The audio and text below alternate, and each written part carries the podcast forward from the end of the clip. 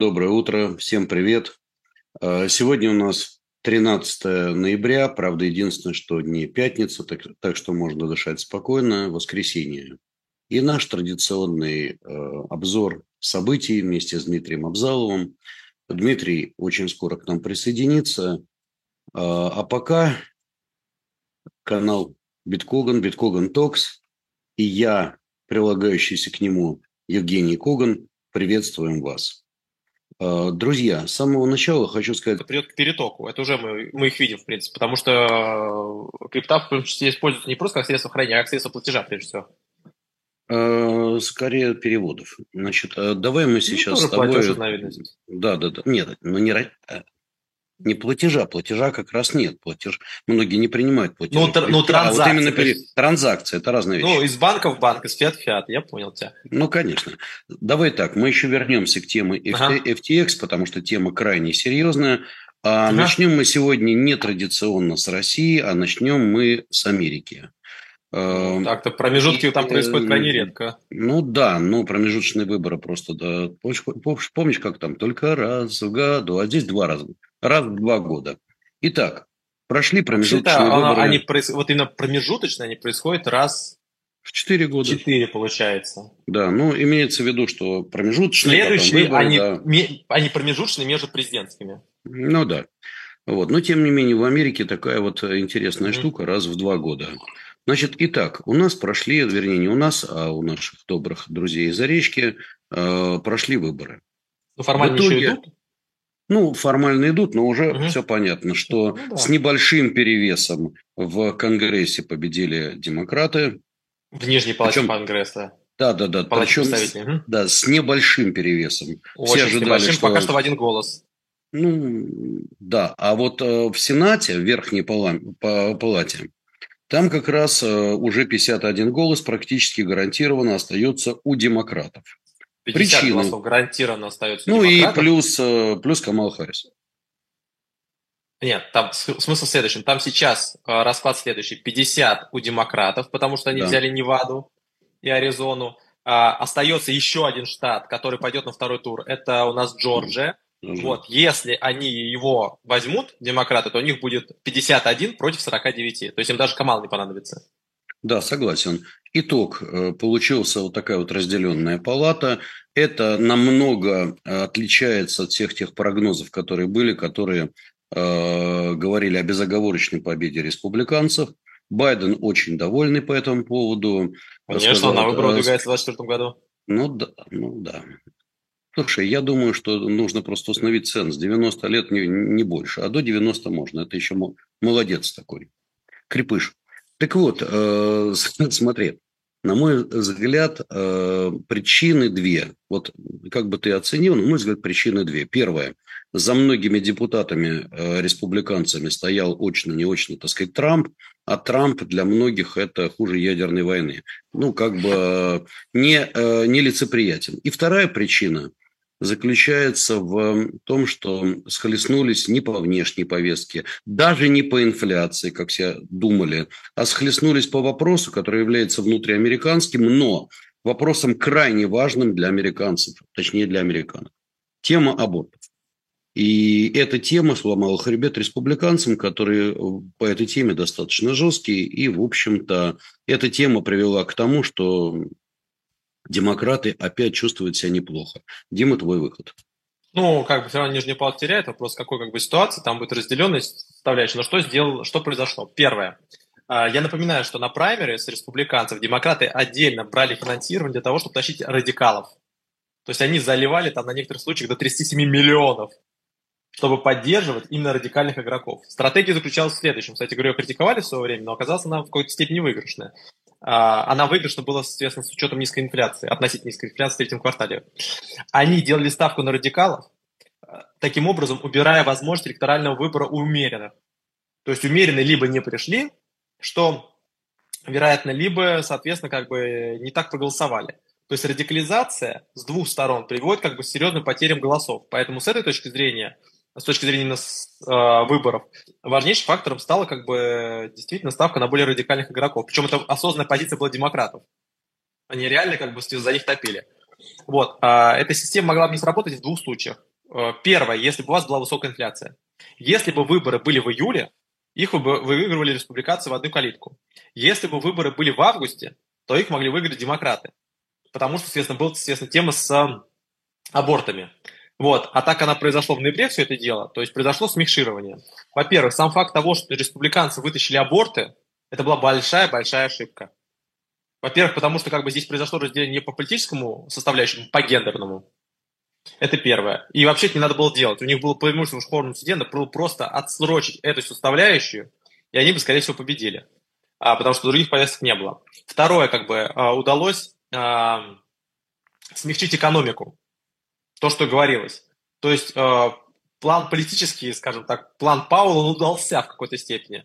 То есть инфляцию он поджал, а, удар рецессионный еще не пошел. То есть сейчас идет снижение занятости, но она еще не отражается фронтально. То есть вот в IT мы везде ее видим, но она как бы э, темп наберет только в декабре.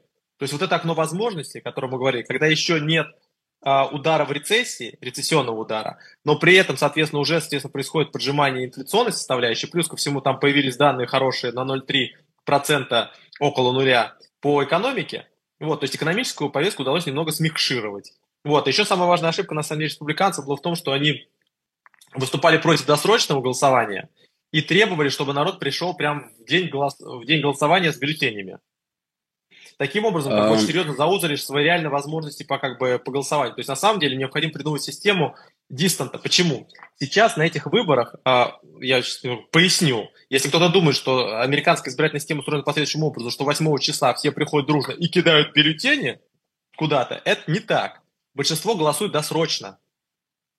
А, они голосуют там уже в первые несколько недель было 5 миллионов. То есть они, они очень много, очень сильно голосуют досрочно. Причем в США это достаточно такая распространенная система, вот, а, как и регистрация. Поэтому с этой точки зрения а, республиканцев основная проблема – это довести всех своих избирателей до урн для голосования. Вот, поэтому Дим, это была очень большая сложность именно вот с, электоральной, с политтехнологической точки зрения. Дим, смотри, вот ага. полагали, что республиканцы возьмут верхнюю палату. И угу. очень важны были результаты Невады. В Неваде да. Э, лидировал представитель именно республиканцев, но потом начались подсчеты голосов именно по, по почте, поступающих mm-hmm. по почте. И, кстати говоря, мне это напоминает ситуацию с выборами там, Трампа, президента тоже. Как пошли почтовые вот эти ну, дела, Джорджия, сразу... Пенсильвания, да. Да, да, да. То моментально лидерство Трампа было утрачено. То есть почта сразу сыграла свою роль. Вот, скажи мне, а ты не думаешь, что э, вот в данной ситуации мы можем увидеть э, ну, некий всплеск э, агрессии в Америке и некий всплеск скажем так, недовольство, эм, э, прежде всего, выборщиков за республиканцев. Скажут, что опять у них украли выборы, скажут, что, ребят, вот видите, почта, это все, так сказать. Короче, научились у кого-то подтасовывать типа выборы. Вот, на самом деле это очень серьезно. Сейчас как бы республиканцы немного дезорганизованы. Вот, я думаю, они как бы выкатят свою позицию ближе к следующей неделе. Но это очень опасная составляющая, особенно если будет большинство такое плавающее в, не, в Нижней Палате парламента. То есть сейчас республиканцы не будут выступать именно потому, что они имеют это большинство в Нижней Палате парламента. Вот, в случае, если, как бы, соответственно, начнется подвергаться большинство в, э, в Верхней Палате, это может вывести к протестной активности, но не такой интенсивной, как мы видели в прошлый раз. Во-первых, надо понимать, что в этом году конкретно э, на переизбрание шло не так уж много демократов. То есть на самом-то деле изначально, даже со всем это ожиданием красной волны, у республиканцев не так уж много было опций, чтобы забрать э, регионы. То есть на самом деле Невада считалась крайне важным направлением. Вот, поэтому мне представляется, что массовых акций не будет пока что, в крайнем случае. Но вот что может произойти, э, в, мае, в январе будет годовщина. Ну, не годовщина, естественно, а как бы очередная. А, соответственно, массовых выступлений. Вот я думаю, основные риски будут связаны с этим направлением. В любом случае, что нас ждет? Нас ждет то, что в ближайший год а, внутренняя повестка станет магистральной для США. Несмотря на то, что Нижняя палата, а, Верхняя палата не получена, во-первых, естественно, в следующем цикле будет больше избираться республиканцев, демократов, переизбираться, и шансы все еще будет захватить Конгресс, Верхнюю палату. Второе, Нижняя палата парламента все равно как будет давить историю, связанную с, а, а, с э, с импичментом. Надо просто понимать, что за всю историю существования Конгресса республиканцы не так уж часто контролировали нижнюю палату парламента. Это шестой случай. Вообще шестой случай, вообще. Вот, поэтому с этой точки зрения, как бы для республиканцев это очень серьезный механизм, который они раньше не так сильно использовали, то есть практически не использовали. Поэтому я бы сказал, что а, это приведет как бы к противостоянию по линии нижняя верхняя палата и по противостоянию по линии нижняя верхняя палата президент Верховный суд. В Верховном суде сейчас большинство республиканцев. Оттуда уходят ногами вперед, то есть пожизненное э, э, судейство. Я напоминаю, собственно говоря, изменение в закон об абортах стало возможным, что республиканцы получили большинство в Верховном суде. Поэтому они пересмотрели, соответственно, эту позицию. Поэтому я думаю, что усилится противостояние внутриполитическое. Прежде всего, это вопрос абортов, это вопрос, соответственно, экономического развития, вопрос социального обеспечения. То есть э, политическая турбулентность будет нарастать, она будет не такая интенсивная, как если бы это происходило в случае с двумя палатами под контролем республиканцев.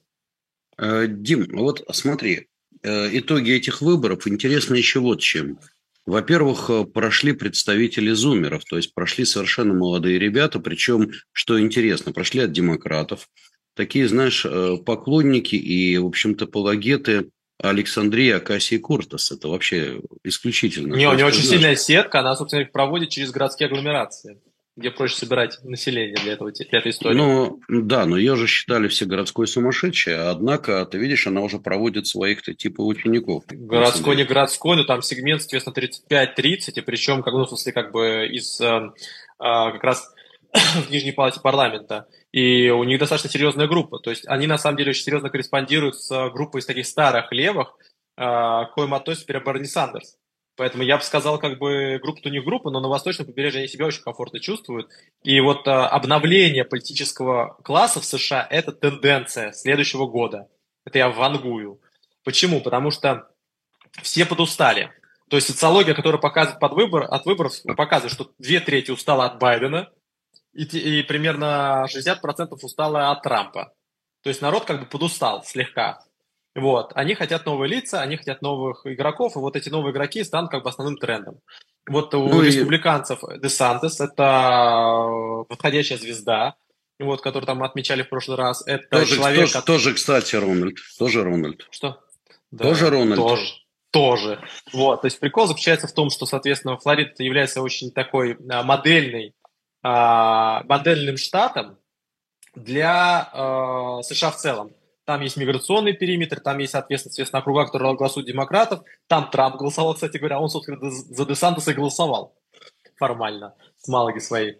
А, вот, а, поэтому с этой точки зрения а, вот он будет очень серьезно набирать позиции и, скорее всего, объявит о своих, соответственно, амбициях в плане а, президентских выборов. Вот, а, соответственно, Байдену тоже необходимо будет как бы искать какое-то вот обновление – Поэтому я думаю, что это придет как раз к появлению новых политиков. Э, это мы уже видим на самом деле в политическом э, поле. Вот это второй будет тренд. Помимо, соответственно, как бы ужесточения противостояния внутри а, политических сегментов и приход, а, так сказать, более умеренных, с одной стороны, республиканцев, которые могут забрать голоса демократов.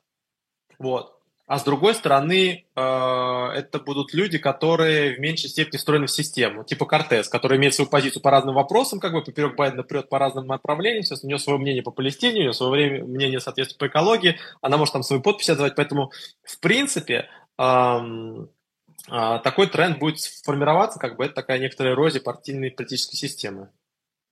Э, ну, смотри, тут э, надо понимать, что э, Рон де Сантос, он 78 года рождения. То есть молодежь в представлении да. политической системы США. Нет, но это действительно молодежь. И ты знаешь, я даже не понимаю, как против такого энергичного и современного парня сможет действовать Байден. Мое ощущение, что демократы, понимая, что Байден против Десантиса, ну, просто уже, ну, не, не это самое, в итоге будут вынуждены противопоставить ему какого-то молодого тоже парня типа Кеннеди.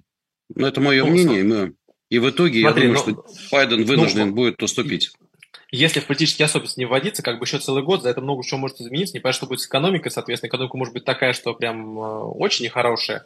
Вот, но вопрос будет в другом. Кстати говоря, с учетом сохранения влияния в Конгрессе, с большой долей вероятности все-таки будет происходить некоторые кадровые перестановки. среднесрочной перспективе, возможно, в экономическом блоке. Вот, но а, администрация США. Вот, но, а, во-первых, Десантес, он не, э, на федеральном уровне так не участвовал, вопрос, как он будет релевантен в других территориях. У нас есть примеры губернаторов, которые становились президентами, вот, но в последнее время тенденция весьма условная. Ни Трамп, ни Байден, ни Обама губернаторами не были. Вот, поэтому, соответственно, с этой точки зрения, как бы, то, что во Флориде может не сработать, например, в какой-нибудь Пенсильвании. Поэтому там вопрос очень много. И самый важный вопрос следующим будет по факту. А кто будет его вице-президентом? Как? Ну, это же ясно. Это будет, во-первых, явно афро- афроамериканка.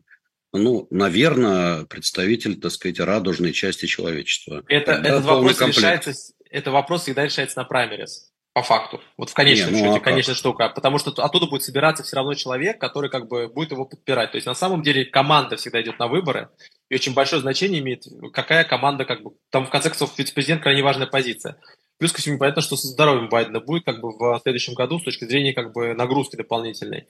Поэтому я бы сказал, что это очень интересный момент вот вокруг э, этой политической составляющей. Наконец, как будет э, республиканцы вставать палки в колеса? Будут ли они вызывать, соответственно, на импичмент представителей администрации? Они собирались вызывать, соответственно, Байдена-младшего. Они собирались вызывать, соответственно, туда вплоть до Блинкина по поводу Китая. То есть, на самом деле, там масса опций. Вот. Вопрос заключается в том, насколько это противостояние в какую форму переведет. Но мне представляется, что с учетом того, что Трамп потерял сильно позиции, я думаю, что она не будет в hard форме происходить, она будет происходить такой в soft-light форме, ну, в легкой форме.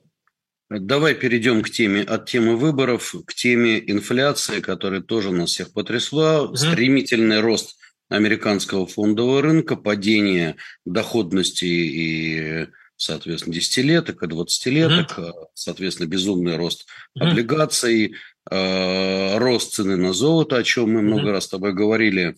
Итак, э, причина проста. Причина – маленькие циферки. То есть мы э, говорили о том, что вот предыдущая инфляция была на уровне э, 8,2, и гадали, будет ли она там типа 8,1 или, может быть, 8,0, и слава богу, если она будет 7,9. Но цифры по инфляции вышли очень-очень хорошие. Инфляция в Америке действительно замедляется. Причем, что очень ценно, замедляется не только инфляция потребительская, имеется в виду индекс CPI, но и базовая инфляция, uh-huh. очищенная от продовольственная, uh-huh. от продовольствия, очищенная от энергетики, она потихонечку, потихонечку, но немножко замедляется.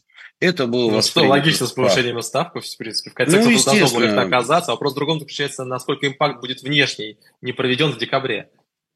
Вот, значит, и э, мы понимаем, что это привело к драматическому росту цен на акции. Причем, обрати внимание, даже тоже, тот же Coinbase, о котором мы поговорим чуть позже, uh-huh. взлетел там чуть ли не на 20% за два дня, ну uh-huh. и так далее и тому подобное. То есть взлет э, практически всех и технологических компаний. Uh-huh. Боже, наступил праздник на улице uh-huh. Кэти и так далее тому подобное. Она уже столько потеряла. Вот. Ну, слушай, ну надо же девушке хоть немножко за храбрость, э, так сказать, подкинуть, чтобы не Но совсем проблем... все было трагично. Но проблема заключается в следующем. Как бы, действительно, э, это, этому способствует несколько факторов. Во-первых, соответственно, как бы жесткая ставка уже начинает подрезать как бы, экономику США постепенно. Мы видим, соответственно, что накопления падают, мы видим, что происходит, соответственно, отстав, э, сокращение занятости. То есть, в принципе, просушка экономики, которая, соответственно, долго добивался Паул, как бы она начинает происходить. Вопрос в другом заключается, что э, что будет в декабре и что будет с ценами на нефть, на самом деле. Почему, соответственно, США так бьется за этот, за э, бэкдоры, ну, то есть как бы запасные выходы, возможность обхождения санкций для нефти. И не собираются там накладывать на ограничения ни на Индию, ни, соответственно, ни на Китай, ни на кого бы то ни было еще. Почему? Потому что они прекрасно понимают, что единственный способ протащить дальше инфляцию к ним, это, особенно на фоне поджимания, это прежде всего нефть американский рынок чувствительный к нефти, к дизелю. Ну, например, сейчас запасы дизеля на э, восточном побережье 25 дней. Вот, но надо понимать, что при всем при этом а, положительным сказалась еще положи... теплая погода относительно. Она относительно теплая осень и в Европейском Союзе. За счет этого удалось избежать высоких цен на энергоносители. И, соответственно, относительно теплая в США. И поэтому основная часть как бы движухи экономической, она переносится на год вперед в США, например, в Европейском Союзе. И все прекрасно понимают, что начало как бы отопительного сезона, как бы охлаждения – дополнительным будет драйвером к э, росту цен. это рост цен будет по газу, рост цен по нефти и тому подобное, всем этим смежникам. Поэтому на самом деле большое значение будет, какая стратегия будет у Паула. Ему необходимо додавливать инфляцию, но на самом деле, как и в случае с предыдущей составляющей, э, как, как у нас, есть инфляция, которая от тебя не зависит. Вот нефть – это инфляция, которая не зависит в данном случае, но не так сильно зависит, соответственно, от Пауэлла непосредственно. Вот, поэтому э, здесь все будет зависеть именно от э, санкционного действия 5 декабря и, соответственно, решения ОПЕК плюс 4 декабря. Поэтому я думаю, даже очень много еще будет зависеть от переговоров на самом деле. Это мы уже отдельно с тобой обсудим, США и Китая в, на следующей неделе. Дмитрий Габитович, ну а теперь мы переходим к нашему с тобой традиционному спору. Значит, на да. фоне всего того, что происходит, я по-прежнему... 0,25 или 0,5? Да, я по-прежнему говорю, что раз такая ситуация, раз такая пьянка пошла, то э, ФРС в итоге в декабре поднимет максимум на 0,25. Ты, Ты считаешь, не... что есть мягкая посадка, да, по-твоему? А, ну, давай так. Я думаю, что рынок труда э, в ноябре покажет достаточно резкую просадку. Мы видим мощное увольнение целого ряда корпораций. И, скорее всего, мы это видим от крупных корпораций, это анонсируется. Но очень много мелких средних бизнесов реально начали увольнять людей. Мораль. Я думаю, что цифры по инфляции уже за ноябрь, ну, то есть, когда, который мы видим э, в декабре, покажет уровень инфляции выше, чем 4% или в районе 4%. Ты имеешь в виду уровень безработицы? Ой, извини, естественно, я оговорился. Угу. Естественно, безработица будет на уровне 4%. Вот я, ты любишь говорить вангую, вот я вангую так. Так вот, ну, смотри. если, подожди секундочку, угу. Угу. если безработица у нас пойдет на 4 и 4 даже плюс, например, 4,1, это будет, знаешь, как молоток сверху по э, ФРС, и они, если поднимут ставку, то максимум на 0,25. Вот моя такая точка зрения. Что Смотри. приведет к рывку mm-hmm. цен, во-первых, и к росту TLT и TMF, о которых я, на которых я смотрю и радуюсь. Вот смотри, а, инфля... а, занятость будет э, падать, и безработица будет расти. Мы это видим. Мы это видим по опережающим показателям того же самого S&P. Они же считают, например, соответственно, данные не только по закупкам, они считают данные, например, соответственно, и по занятости. То есть у них опережающие показатели в промышленности, в том числе строят как бы и по количеству заказов. Исполненных работ, например, и неисполненных работ. А, мы видим, соответственно, темпы наращивания. Ну, собственно говоря, в самом начале года мы еще это говорили, что в конце года будет, соответственно, наращивание по безработице. Когда идет, уйдет летний фактор, когда, соответственно, будет съеден эффект ковида, вот это все. Соответственно, что будет происходить? Как я вангую. А, очень многое будет зависеть от 5 э, декабря. Потому что если пойдет высокая цена на нефть, тебе придется резать именно, соответственно, ужесточение денежно-кредитной политики. Это внешняя инфляция с ней ничего не сможет сделать.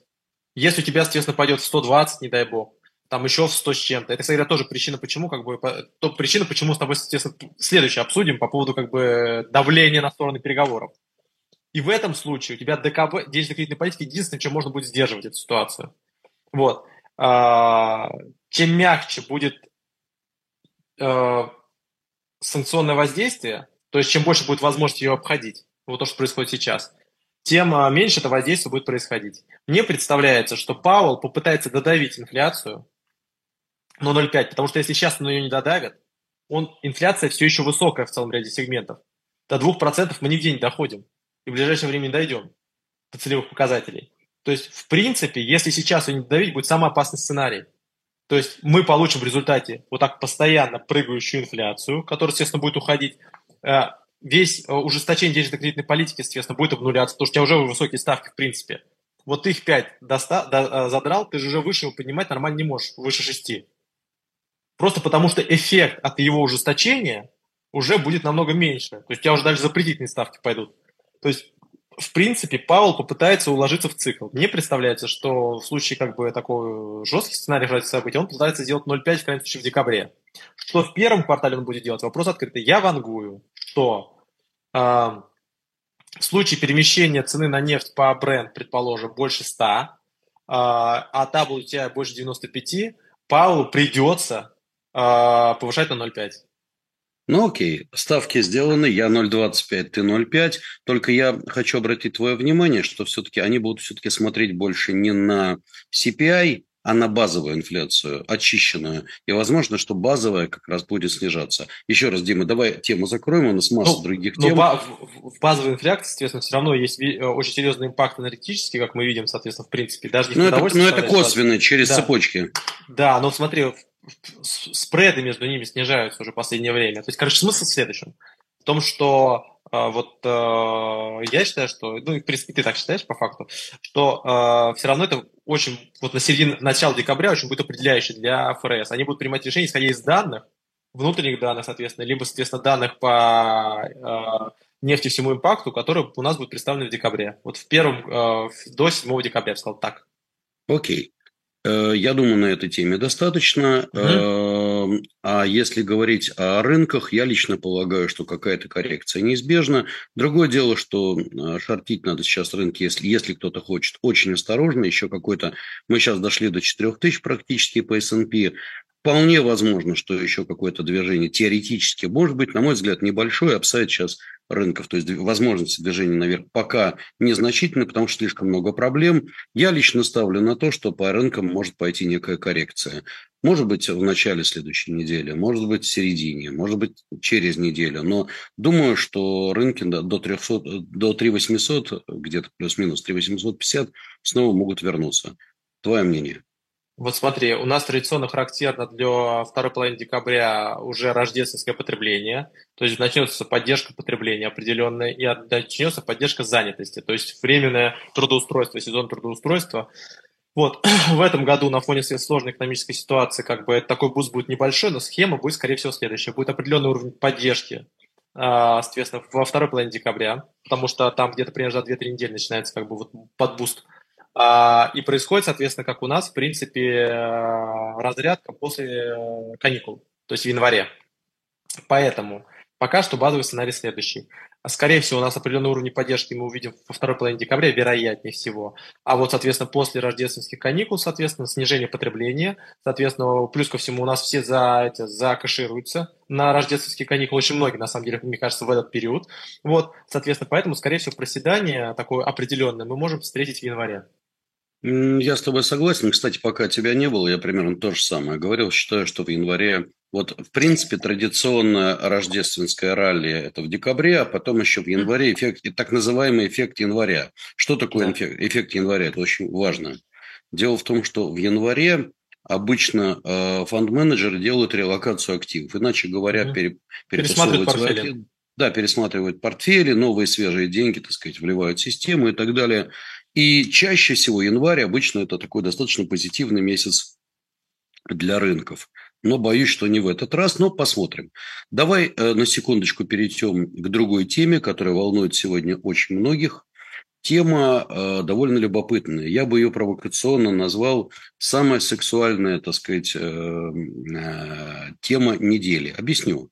Появился человек, который установил, по крайней мере, Порнохаб так пишет, рекорд недели. Смог одновременно, так сказать, полюбить несколько миллионов человек. Ну, так, полюбить жестко. Угу. Такой, знаешь, полный хардкор.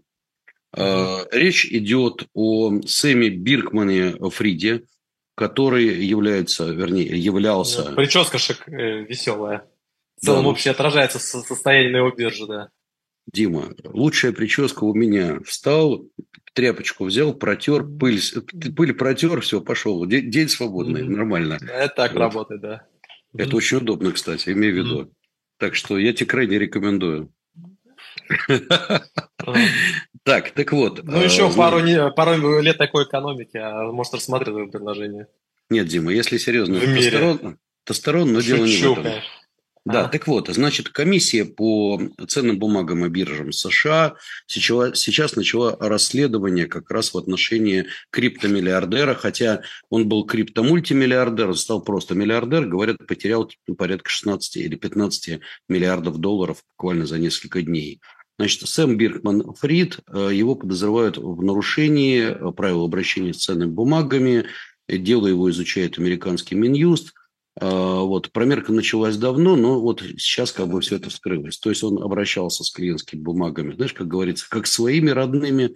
Вот. И самое главное, что биржа FTX это была, по сути, вторая по величине биржа мира, биржа для институционалов. Там держали огромные пакеты крупнейшие операторы рынка. То есть речь идет о таких э, э, монстрах, как BlackRock, SoftBank, Tiger Global, э, Sequoia и многие-многие другие. Ну, То есть очень... одна из крупнейших IT-компаний, между прочим, инвестировали вообще во все, что двигалось. Да, так вот, э, эти ребята потеряли довольно много. Судя по всему, FTX банкротится. И у меня, ну, вообще, я скажу честно, вот я в Дубае сейчас нахожусь, должен завтра улетать, если не разболеюсь, то э, ситуация такая. Значит, э, ну, Дело в том, что в Дубае очень криптосообщество, криптокомьюнити, оно очень большое. Так вот Но майнить там эти... невыгодно.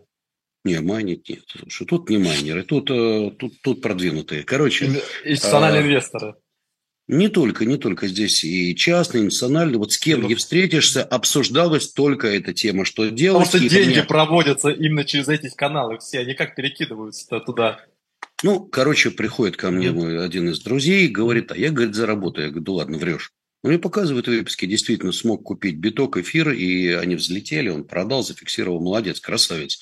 Так что, видишь, те, кто не паниковал, на этом деле еще и неплохо заработали. Нет, те, Но... кто понимает на самом деле, что происходит на рынке, они думают, что это секторальное падение, это что это фронтальное падение. На самом деле это секторальное падение, происходит перетоки. Перетоки в биржах – самое распространенное явление. Они происходят, соответственно, как ну, то есть вот биржа – это инфраструктура. Есть, соответственно, сами монеты, да, то есть из них перетоки переходят. То есть на самом деле, если правильно делать ставку и понимать, на самом деле, как технологически развивается продукт, то можно очень серьезно зарабатывать. То есть как бы а, а, платежи необходимо проводить постоянно. Как, собственно, позиции свои держать. Поэтому с этой точки зрения, соответственно, этот сегмент все равно куда-то перетечет. А То вот есть это уже не вопрос. майнеры, это на самом деле как бы используется именно как институционально. Дим, вот смотри, в связи с этим а? у меня к тебе вопрос. Да, кстати, извините, господа, но я не могу не подпиариться. У нас как раз начинается сейчас наш криптокурс. Как раз мы делаем очень качественный двухмесячный курс по крипте. И те, кто еще не подписался, я очень рекомендую. Мы не даем там торговых сигналов, мы не говорим там покупай, продавай, мы даем основы этого дела, чтобы через два месяца вы действительно могли, как мой друг, очень-очень неплохо зарабатывать, понимая процессы. Но я больше рекламировать не буду. Слушай, ну, использую служебное положение. Твой друг, случайно, естественно, не собственник Binance? Нет, он не собственник Binance, он собственник ряда других серьезных компаний. Binance, но... Binance реально вот. хотел поглощать. Вот, а теперь вот я как раз хочу перейти к очень важному вопросу. Смотри, я лично держу акции Coinbase, они взлетели, то есть вот вся эта так просадка точно. была выкуплена, и акции полетели дальше. Они только за пятницу, по-моему, процентов 11 сделали. Еще до этого в четверг хорошо подлетели. Так вот, вопрос вот какой. Binance хотел покупать FTX, но потом поняли, посчитали, прослезили и сказали, а ну его нафиг. Вот, потому что долгов там слишком много и невыгодно. Там просто Вопрос... дыры, они же свои токены как бы фактически как бы закладывали. Ну да, так вот возникает два вопроса. Первый, в итоге купит ли кто-то остатки FTX или нет? И более важный вопрос, а кто будет... Ты знаешь, вот всегда при любых происходящих событиях я смотрю на это как на стакан. Полупустой или полуполный. Угу. Полупустой, понятно, что ну, трагедия, банкротство, многие потеряли. Потеря активов потери актива, безусловно. С другой стороны, это же шикарная opportunities для Coinbase и для Binance. Вопрос, не выиграют ли эти ребята от падения конкурента? Ты же знаешь, падение конкурента – мелочь, что всегда приятно. У соседа корова сдохла. Все мелочь. Если ты сам производишь коров, точнее, как бы их выдаешь, сдаешь в аренду, сама оно тема. А просто в другом заключается. Как изначально говорил, соответственно, ситуация, связанная с, с энергокризисом, прежде всего, и с падением ликвидности, во второй, даже в основную очередь, приводит к тому, что произойдет консолидация на рынке крипты.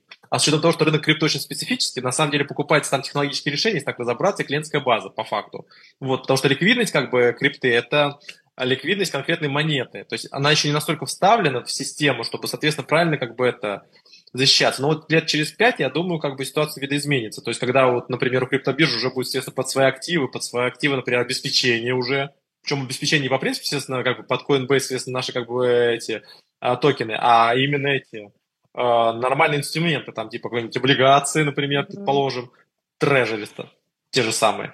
Вот. Но это все в будущем. А до этого будет происходить консолидация. Как она будет происходить? Во-первых, с учетом того, что, э, э, ну вот, честно говоря, как бы в падающей бирже имеет смысл покупать только код по факту и э, клиентскую базу. Ну, то есть, грубо говоря, соответственно, вот эта составляющая. Поэтому как так бы я, так я именно закон... о клиентской базе и говорю. Вот сейчас закон за высокие деньги никто это покупать не будет. Рынок, как бы, она сама себя схлопнет. Сейчас подождут, пока ситуация рассосется. Все, кто не перешел, не перейдет, как бы, а, вот их попытаются а, купить технологическое решение. Я думаю, это максимум, что может произойти. Вот сейчас себе при, а, присоединять токсичный актив, это большие риски. Плюс ко всему, в отличие от других как бы, видов, тут такой жесткой закрепленности нет. Ты ставил другое предложение, ну, для массового пользователя, и все. Вот, поэтому брать на себя еще издержки, судебные иски, которые могут тебе прилететь, я сомневаюсь, что кто-то в ближайшее время это будет делать. Поэтому я думаю, что это будет серьезное усиление как бы Binance и Coinbase, это точно абсолютно. Вот, э, и будет происходить дальнейшая консолидация на рынке. И, кстати говоря, инвесторы типа Кэти Вудс, вот, теперь будут очень жестко относиться, более выборочно относиться именно к системным биржам. Они будут требовать, соответственно, не только они, но и регуляторы требуют э, обеспечения. Вот. Они будут хеджировать крипту. Вот, то есть как бы открывать как бы разноправные Страх... позиции. Страховать. Страховать от падения. То есть в данном случае, например, соответственно, покупать разные монеты, предположим, или, соответственно, как бы в разных биржах, чтобы, естественно, от перетоков выиграть. Например, вот человек, например, вложился в э, Coinbase, в Coinbase держал, например, половину, ну, там, треть своих активов. Он бы за счет роста в Coinbase получил бы спокойно, естественно, смог бы компенсировать свои убытки и потери, которые он произвел, получил бы, соответственно, провали отдельно взятых площадок. То есть вот сейчас такой как бы более массовая работа, она станет как бы самой распространенной. А что касается именно проведения транзакций, то, как и сказали, они будут точечными теперь, они будут небольшими объемами, то есть э, мало кто будет хранить, то есть активно использовать кошелек как накопительную составляющую, надо, будут быстро проводить с фиата на фиат. То есть, грубо говоря, Иначе говоря, каждый будет сам себе депозитарий. Вот что важно. Фактически это первое. А второе, как бы, то, что вот мы говорили, это то, что рекомендуют всем делать. Первое, большими суммами не проводить, чтобы не зависло. Делить их, бить на небольшие, естественно, объемы. Проводить транзакции раз в 24 часа.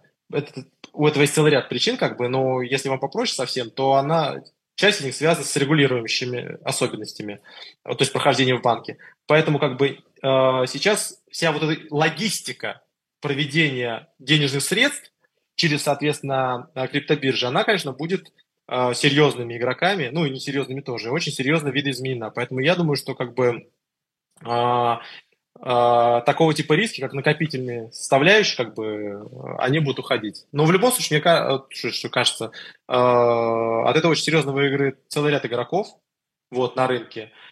И вот это падение, которое мы сейчас видим сейчас, он приведет к тому, что очень сильно рынок зачистится. Дим, я думаю, на эту тему достаточно. У нас много других. Так, Максим Троденков пишет, «Э, Евгений, что там на завтрак? Дорогой Максим, если бы это был завтрак, это ложечка меда. Дико болит горло, так я пока разговариваю, пью чай и просто сосу немножко меда. Профессионализм. Да? Ну, хорошо, ладно.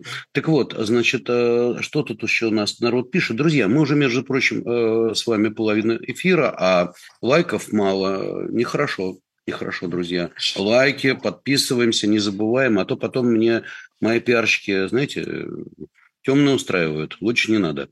Так, значит, смотрите, тут еще очень много вопросов. Эм, кстати, вопрос насчет, э, так, насчет кондиционеров, ладно. Э, существует ли связь между ростом золота и падением биткоина? А, кстати, хороший вопрос, между прочим. Дело в том, что мы говорили, Дим, это, кстати, очень интересно. В принципе, как никакой связи. Потому что рост золота произошел совершенно по другой причине. Рост а, золота вырос... Подожди, так, подожди, сейчас, секундочку, дай Фундаментально закончу. нет, но скорость, да. Да, вот смотри, тут очень интересный, кстати, хороший вопрос человек задал. Mm-hmm. То есть, с одной стороны, с одной стороны, действительно связи никакой, потому что золото взлетело из-за низких цен, цен по инфля... из-за низких, э, короче, из-за низких темпов инфляции, гораздо более низких, чем мы ожидали. Mm-hmm. Это то, что мы и ожидали, и действительно так произошло. И там вопрос, стоит ли покупать TLT и TMF, так я их и держу, и думаю, дороже будет. Вот. А, но ты же вспомни, давным-давно мы говорили о том, почему не растет золото. Потому что, например, долларовые молодые миллиардеры говорят, а зачем нам золото, если у нас есть биток, и вкладывались биток. Ну и по идее товарищ очень разумно говорит, падает биток, может быть, народ перетекает в золото. Смотрите, я не думаю, что связь настолько прямая, Скорее нет. Но, знаешь, чисто психологически, да, люди убежали, какие-то люди убежали из крипты, э, побежали в золото, я в это мало верю. Криптовик и вообще современный человек, я имею в виду молодой современный человек, я, например, тоже современный человек, но я ну, не очень молодой. Так вот, э, современный, хотя э, смотри, как смотреть. Так вот, э, современный молодой человек вряд ли побежит все-таки из-за крипты в золото. Он скорее поменяет крипту, он скорее докупит. Ну, такая психология. Вот криптовик от своего болота... В конце концов, он может просто найти себе монету, которая прикреплена к чему-то как бы стабильному. В принципе, как бы в такой... В конце концов, есть и, и можно найти крипту, которая к золоту прилеплена по факту. Вот. Вопрос в другом заключается. В том, что можно приложении купить и золото. Вот, но здесь вопрос в другом. Любая движуха, любое, соответственно, как бы разрывы, любая неопределенность на рынке – это буст для золота. Не потому, что люди туда переходят, а потому, что создается эффект, э, соответственно, напряжения. Войны, политические кризисы, соответственно, резкие падения. Люди боятся, ждут в ожидании, естественно, великого, естественно, раз, э, уплотнения крипты, и она частично происходит на самом деле. А Мы вот с тобой... майнинг, Извини, мы с тобой как раз говорили о том, что рост хаоса в системе, мы много раз говорили, это всегда рост хаоса – это буст, как ты любишь говорить, дающий impact Назвал. Я правильно сказал? Буст, дающий ну, типа impact. такого. Ну, вот. Короче, смысл, заключ... смысл заключается в следующем. Если вы заметите, за счет энергокризиса происходит выведение из этой игры, это как бы из этой системы майнеров, то есть людей, которые просто майнили, которые создавали этот рынок по факту. Вот ты сидишь там со своим асиксом или раньше с видеокарты, там наманил себе, соответственно, крипты. Вот раньше это была футболка, теперь, соответственно, это была это, это Тесла. Вот такой, как бы, соответственно, история успеха. И так создается большое комьюнити-сообщество. Постепенно за счет энергокризиса, за счет невыгодности майнинга происходит выдавливание майнеров из этой системы. Кроме того, меняется сама правило владения самим, э, самим коином как таковым. То есть, если раньше преимущество получали, соответственно, по производительности, то есть по, э, э, по работе, то есть по тому, насколько ты его добываешь, то сейчас как бы по удержанию. То есть, грубо говоря, сейчас институциональные инвесторы получают больше возможности влиять на э, развитие коина, на развитие как бы, ну, крипты конкретной, чем люди, которые ее майнят по факту. И постепенно так. у тебя инвесторы все выбег, э, то есть как бы это становится как, как финансовый актив. То есть майнить его будет невыгодно. В большинстве стран мира это невыгодно. В том же самом Вьетнаме невыгодно майнить на данном этапе. Там народ подает эти асиксы просто как бы в этом, э, в переходах. Так, Причем так, на, так, на Дима, стоп, Дим, Дима, стоп. Что? Я думаю, что половина из тех, кто нас слушают, сели и подумали, на каком он языке говорит. Да, господа, давайте я сейчас переведу с русского на русский. Ну, Дмитрий говорит... Подожди, подожди. Нет, ты mm-hmm. все правильно сказал, я сижу, радуюсь. Я, с другой стороны, понимаю, вот, например, нашу передачу смотрит моя теща. У нее глаза, наверное, сейчас вот такие, она говорит, на каком языке говорит. Если наша теща смотрит, Никол... твоя теща смотрит передачу где-то месяцев в 7, она должна, должна понимать, что говорит. Не, она продвинутая, но, Елена Николаевна, специально для вас сообщаю, значит, первое. Mm-hmm. Имеется в виду, что при текущих ценах на э, электроэнергию майнить уже невыгодно. И оборудование для майнинга многие Добывать. уже ну, ну, естественно, оборудование для добычи э, крипты, для добычи того же битка уже продается в переходах в том же Вьетнаме, потому что оно, ну, как бы невыгодно при текущих ценах. И при нынешней цене битка, например, как только биток упал на уровень там, 16 тысяч, то учитывая рост э, difficulty, ну, то есть, иначе говоря, учитывая то, что каждые там, 4 года идет хал, так, стоп, я тоже начал выражаться. Короче, Короче говоря, сегодня когда вы, производите, уже. когда вы производите на своем оборудовании, добываете на своем оборудовании, соответственно, биткоин, то за электроэнергию вы заплатите больше, чем стоит биткоин. Вот и совсем просто. Вот. То есть, грубо говоря, э, деньги, которые вы потратите на то, чтобы ее добыть, не окупятся от его продажи. Да, Поэтому на... вы, догубать невыгодно становится в связи с этим. И чем дольше развивается бит, эти, крипта, тем более дорогое стоимость добычи крип, э, самой, э, самого, самой монеты. Поэтому с этой точки зрения добыча монеты, добыча вообще крипты в целом ряде стран становится невыгодным, нерентабельным. Поэтому За исключением Казахстана и России. За исключением стран, у которых дешевая электроэнергия и относительно слабая национальная валюта. Будь то тенге в Казахстане, соответственно, причем тоже в отдельных регионах Казахстана, так если так совсем быть честным, вот, как бы и там РФ, и ряд других стран. То есть на самом деле как бы проблема заключается в том, что сейчас экономика приводит к тому, что из этого рынка люди, которые просто добывают крипту, они уходят, это невыгодно. А вот институциональные инвесторы – это люди, которые покупают крипту, не добывая ее. Просто покупают ее, держат, используют для транзакций, ну, чтобы оплачивать что-то, либо чтобы из одного банка в другой переводить. Вот это их рынок. Они принимают решения сейчас по этой валюте. Дмитрий Габич, на этом мы тему крипты заканчиваем. У нас еще много тем. Друзья, не забываем ставить лайки, потому что мы переходим к темам очень-очень важным, угу. касающиеся напрямую России. Тут у народ угу. спрашивает, чаще всего, давайте к России, да к России. Ну, давайте. Святое дело, перейдем к России. Начнем издалека. Потолок угу. цен на газ. Судя по всему, пока не предвидится. Значит, Еврокомиссия, я говорю сейчас не о нефти, я говорю о газе Значит, Еврокомиссии сочли невозможным установить потолок цен на газ, не нарушив долгосрочные контракты и безопасность поставок. То есть страны, требующие ограничения по газу, требуют от Брюсселя определиться по понятиям. Иначе по понятиям это я прибавляю.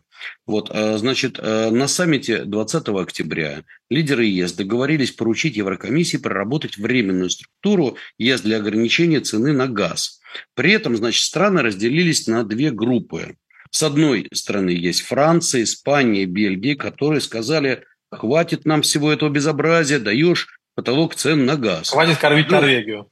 Да, хватит кормить Норвегию. С другой стороны, это Норвегия, э, ну, Германия. Говорит, нет, надо кормить да, Норвегию. Да. да, которая говорит, давайте нас кормить. Э, Германия, которая все понимает, немцы рациональные, немцы прекрасно понимают, что этот потолок цен на газ в итоге приведет к тому, что Катар, Россия и прочие США. поставщики.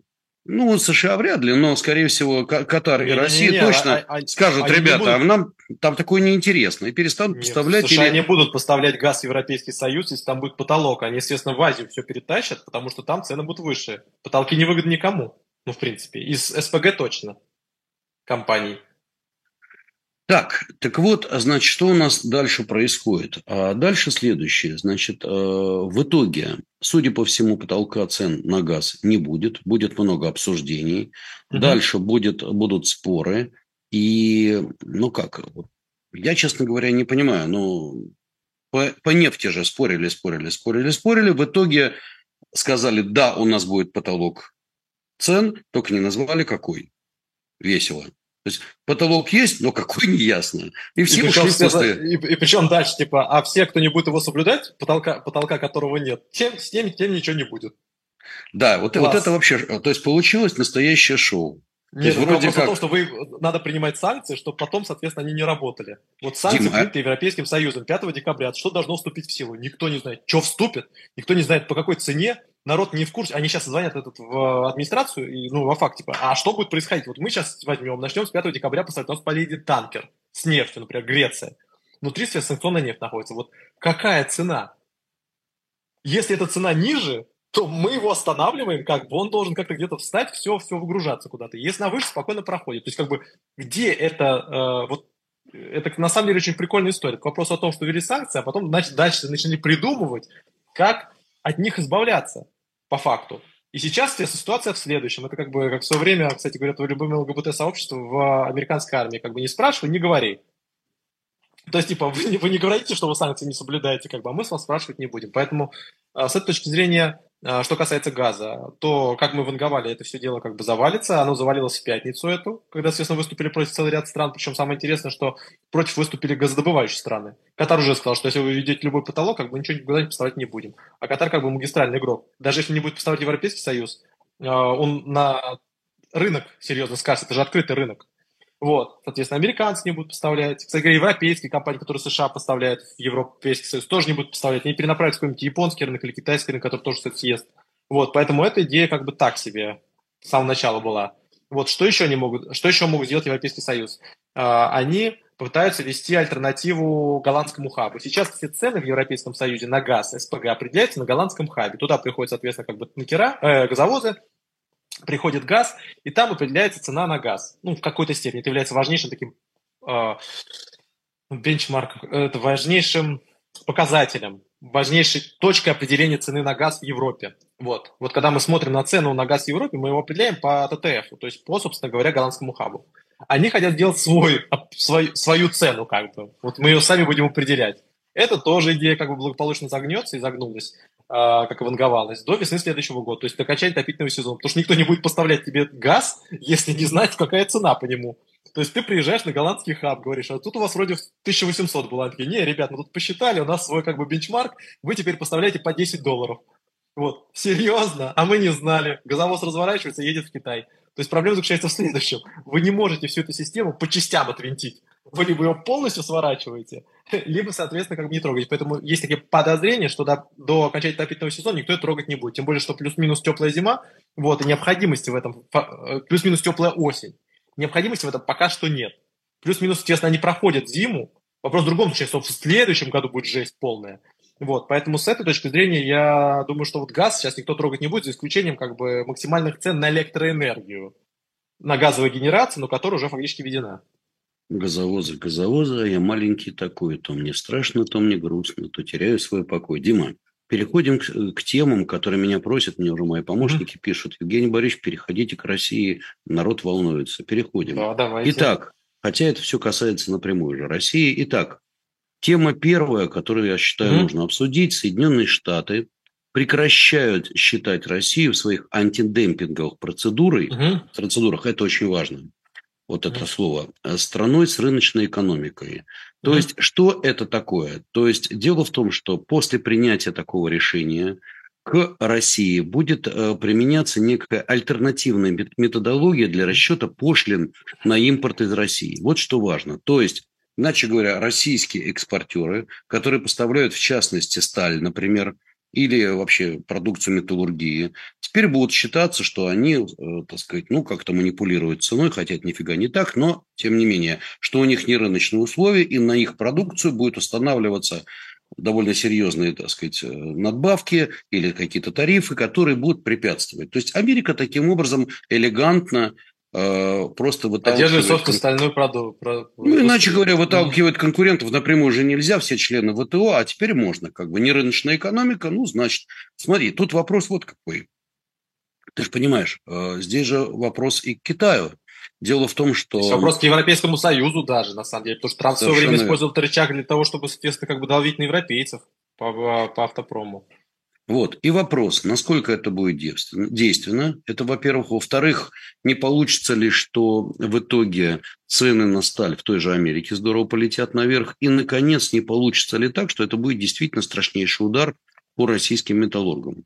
Вот давай об этом поговорим. Ну, прежде всего, стоит отметить, что как бы давление на, только. на металлургов как бы по американскому рынку и так давно идет. Второй, как бы, самый лучший способ, когда это вводить на фоне рецессии – у тебя снижается потребление, соответственно, энергоносителей. Плюс, конечно, надо понимать, что сейчас все борются за европейский рынок, потому что европейцы, как бы, соответственно, энергетическими своими усилиями, соответственно, схлопывают э, сталилитейную промышленность, потому что это очень энергоемкое производство. У них, соответственно, выплавка ну, падает как бы там 15-20, то есть, то есть очень большие. Соответственно, наращивание происходит в США, в Китае. То есть, по факту, это просто попытка разорвать европейский рынок ну, то есть как бы забрать а, рынок европейской металлургии. Вот, а, поэтому с этой точки зрения, как бы, это еще плюс попытка поддержать, собственно, рабочие места. Потому что на фоне укрепления доллара, я страшную тайну расскажу, только никому не рассказывать, особенно Паулу, происходит увеличение стоимости металлургического проката в США в долларах. Вот, Китай-то в юанях своих держит. То есть, на самом деле, как бы, с одной стороны, необходимо как бы ужесточать денежно-кредитную политику, а с другой стороны, придумать всякие схемы для того, чтобы при всем при этом заграничить свой рынок. Вот, защищать своих производителей, потому что по цене ты не проходишь. Вот, ты же как бы повышаешь в долларах его.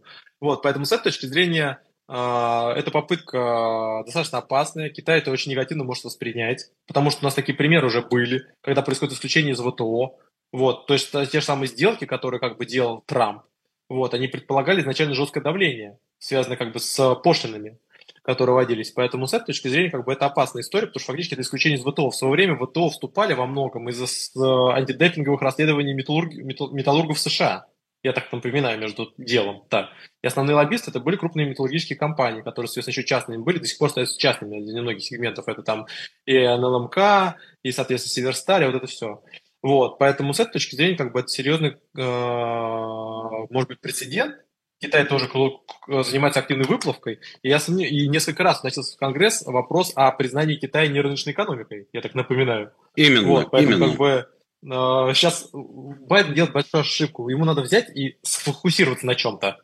Вот. Но я понимаю, что они конгрессмены делают, но все равно. Почему? Он сейчас поссорится с Катаром, по поводу, по поводу, естественно, цены предельной на газ. Он поссорится с Саудовской Аравией по поводу предельной цены на нефть, он поссорится с Китаем по поводу металлургии. Вот нафига этому это надо, честно говоря? Вот со всеми сейчас поссорится по этому вопросу. Вот ему необходимо сконцентрироваться на чем-то, на чем-то одном, чтобы не пытаться, как Трамп, воевать со всеми.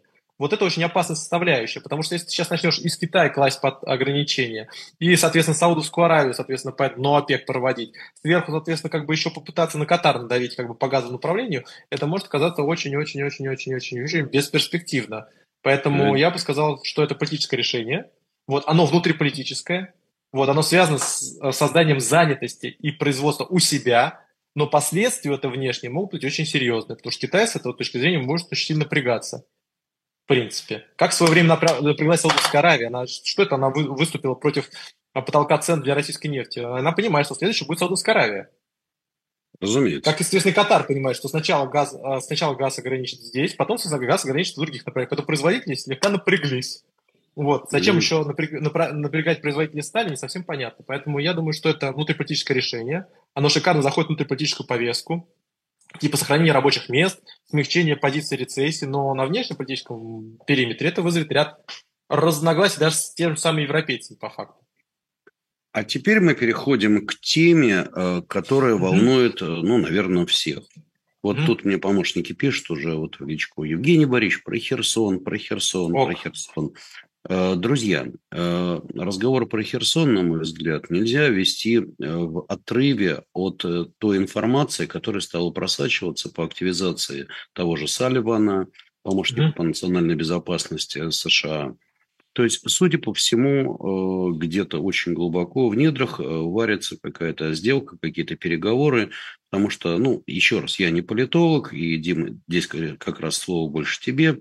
Вот Давай посмотрим на эту ситуацию mm-hmm. в комплексе и э, что об этом можно сказать и какие самые главные последствия. Не, нельзя ли ожидать в дальнейшем э, давления на все стороны с точки зрения заключения какого-то, я не говорю мирного договора, но хотя бы перемирия и окончания этой всей мясорубки?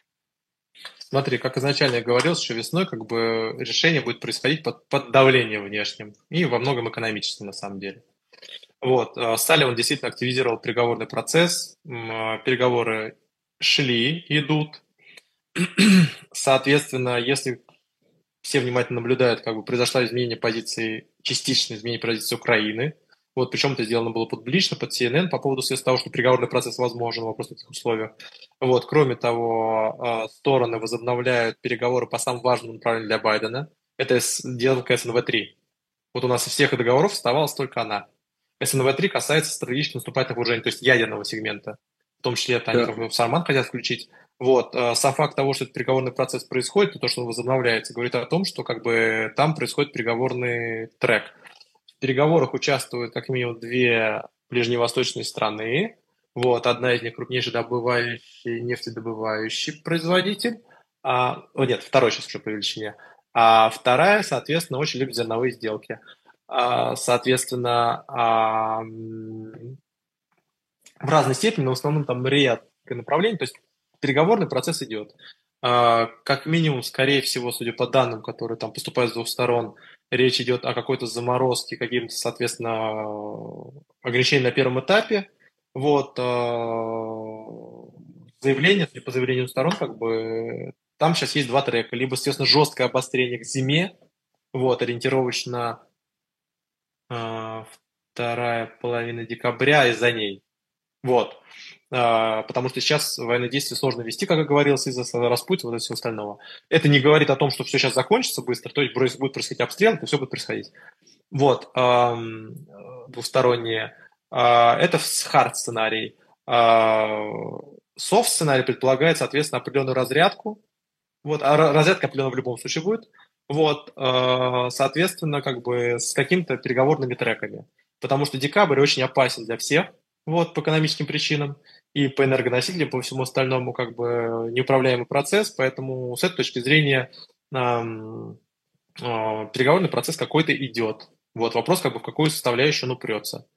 Вот, э, так что пока что, судя по тому, что происходит, трек именно в этом.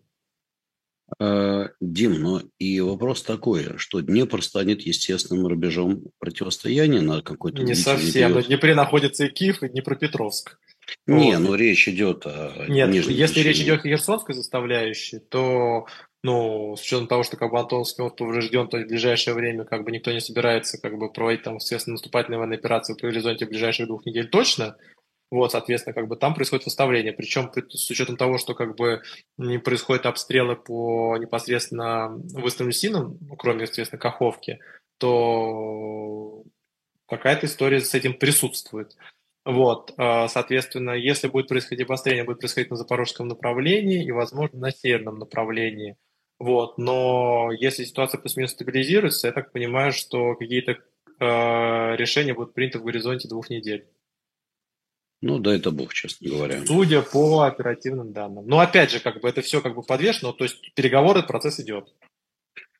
Ну, он идентифицировался. Я понимаю, что здесь... Ну, как мы говорили, в он идентифицировался, как бы он идет. Так, ну я думаю, что мы здесь, конечно, много чего можем сказать, но э, я думаю, что эту тему пока отдадим на растерзание политологам, потому что здесь и без нас много чего могут Нет, сказать. но вот с, с аналитической точки зрения, просто как бы мы же аналитики, мы говорим о том, что будет. Вот, мы отвечаем а вот... то, что происходит. Так вот, смотри, угу. в течение, что я вангу, что произойдет. А, интенсифицироваться процесс усилится в ближайшие две недели. Это ориентировочно сейчас а, конец ноября, 20 числа. Второе, а, соответственно, некоторая пауза, некоторая пауза, ну, с определенными как бы действиями, некоторая пауза как бы зависнет примерно вот на 2, 2 недели, плюс-минус. Вот, сил, стороны будут накапливать силы, вот, и дальше все будут ждать переговорного процесса. Очень много будет зависеть от того, будет ли объявлен официальный переговорный процесс и начнется ли он официальный переговорный процесс, возможно, в Вене, возможно, где-то на ближневосточном направлении типа Рияда, по стратегическим наступательным вооружениям. Любые продвижения на этом направлении – сигнал к тому, что приближаются решения по другим трекам.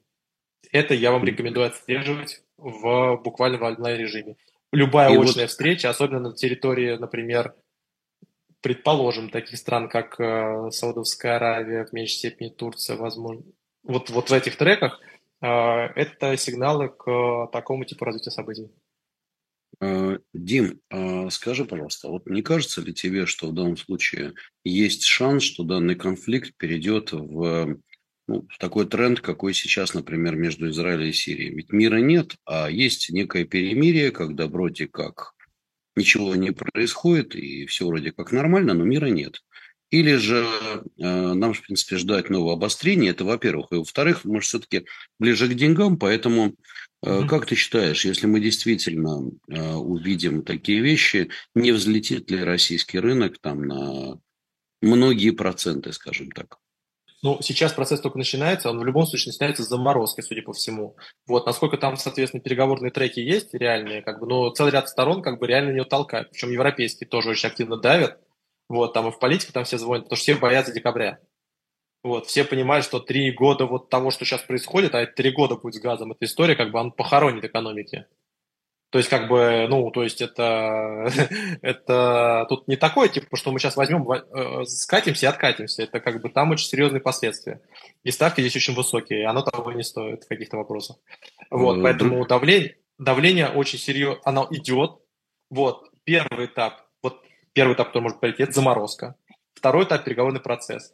Худший сценарий развития событий, соответственно, это йеменский сценарий. Это долгосрочная заморозка, вялотекущая, соответственно, с этим сформированиями. Это очень серьезно дает по экономике Украины, очень серьезно, потому что, как бы, э, особенно вот этот отопительный период, также, соответственно, как бы это по экономике Европейского Союза, Российской Федерации, соответственно, даже США в перспективе. Вот, как бы, поэтому как бы все понимают последствия, издержки этого процесса. Это самый худший сценарий развития событий, как бы долгосрочное противостояние. Вот. А, второй вариант развития событий, сценарий развития событий, соответственно, военное обострение зимой. Вот, зимний, зимний-весенний, вот так оно прогнозируется. Вот, э, там как пойдет, в принципе, вот, но такой сценарий, он рассматривается как вероятный. Вот. И третий сценарий, он как бы, соответственно, разряжающий. Он предполагает, что есть какие-то переговорные процессы договоренности, как бы вот э, в крайнем случае сейчас на них толкают. И последние действия, которые происходят, говорят о том, что этот трек существует. То есть пока что на базовом сценарии это заморозка. Но вот в ближайшие две недели мы сможем как бы по внешним признакам, рекомендую опять же отслеживать а, конкретное направление, которое ты перечислил, может быть, какие-то там решения приняты. Да, это может превратиться просто в замороженный конфликт. Это возможно. Вот, но это очень невыгодно различным сторонам этого конфликта. Ну, дай это бог, что, чтобы пришли к каким-то договоренностям, потому что, честно говоря, я думаю... Не, в любом, любой конфликт заканчивается э, договоренностями. Любой. Э, в принципе, там это все как-то оформляется. Там не, не, закончится недоговоренностью только один конфликт. Там у нас нет договора с Японией, по-моему. Вот. То есть, как бы, но даже при всем при этом какие-то договоренности все равно будут, были представлены, там договор должен все присутствовать. Вот, то есть, в принципе, любое конфликт заканчивается переговорами. Вопрос, на каких условиях, вопрос, где они заканчиваются и так далее подобное. Вот, поэтому, как бы, вот сейчас э, я, насколько понимаю, вот, судя по последним данным, вот, э, какие-то действия здесь активизировались. Особенно с учетом вот именно как бы прям, именно прямые переговоры идут сейчас э, по линии РФ, я так понимаю, как минимум по двум-трем трекам.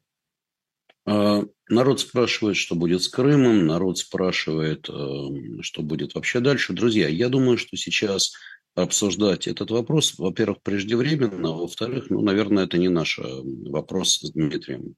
Я так думаю. Ну, вот. скажем и... так, пока что все, что касается, касается э, Херсонской области, я так понимаю, в какой-то степени Запорожской области то есть переговорные треки. То есть как бы там вопросы там, по Крыму сейчас, в крайнем случае, э, ну вот, э,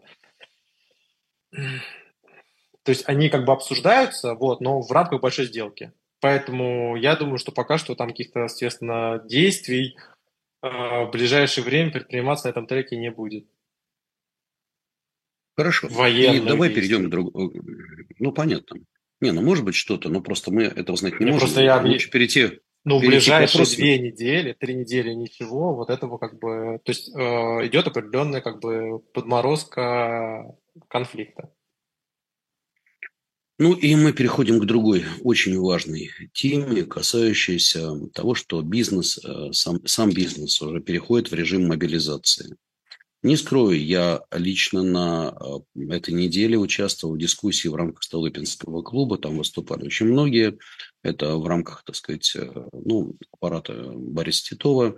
Э, дело в том, что там выступали очень многие, как я сказал, там был и Глазев, выступающий за мобилизацию экономики, за переход к мобилизационной экономике, ну, выступил довольно серьезным докладом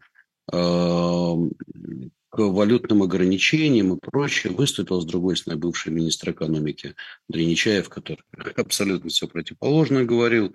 Выступил Олег Владимирович Дерипаска, который рассказывал нам теорию про силовиков и слабовиков. Выступил и я э, с, с тезисами, что единственное, что может спасти экономику России, это полный отказ от мобилизационной экономики и переход как раз к модели действительно поддержки этой экономики. Там было довольно интересно. Вот, но мне бы хотелось э, поговорить вот о чем.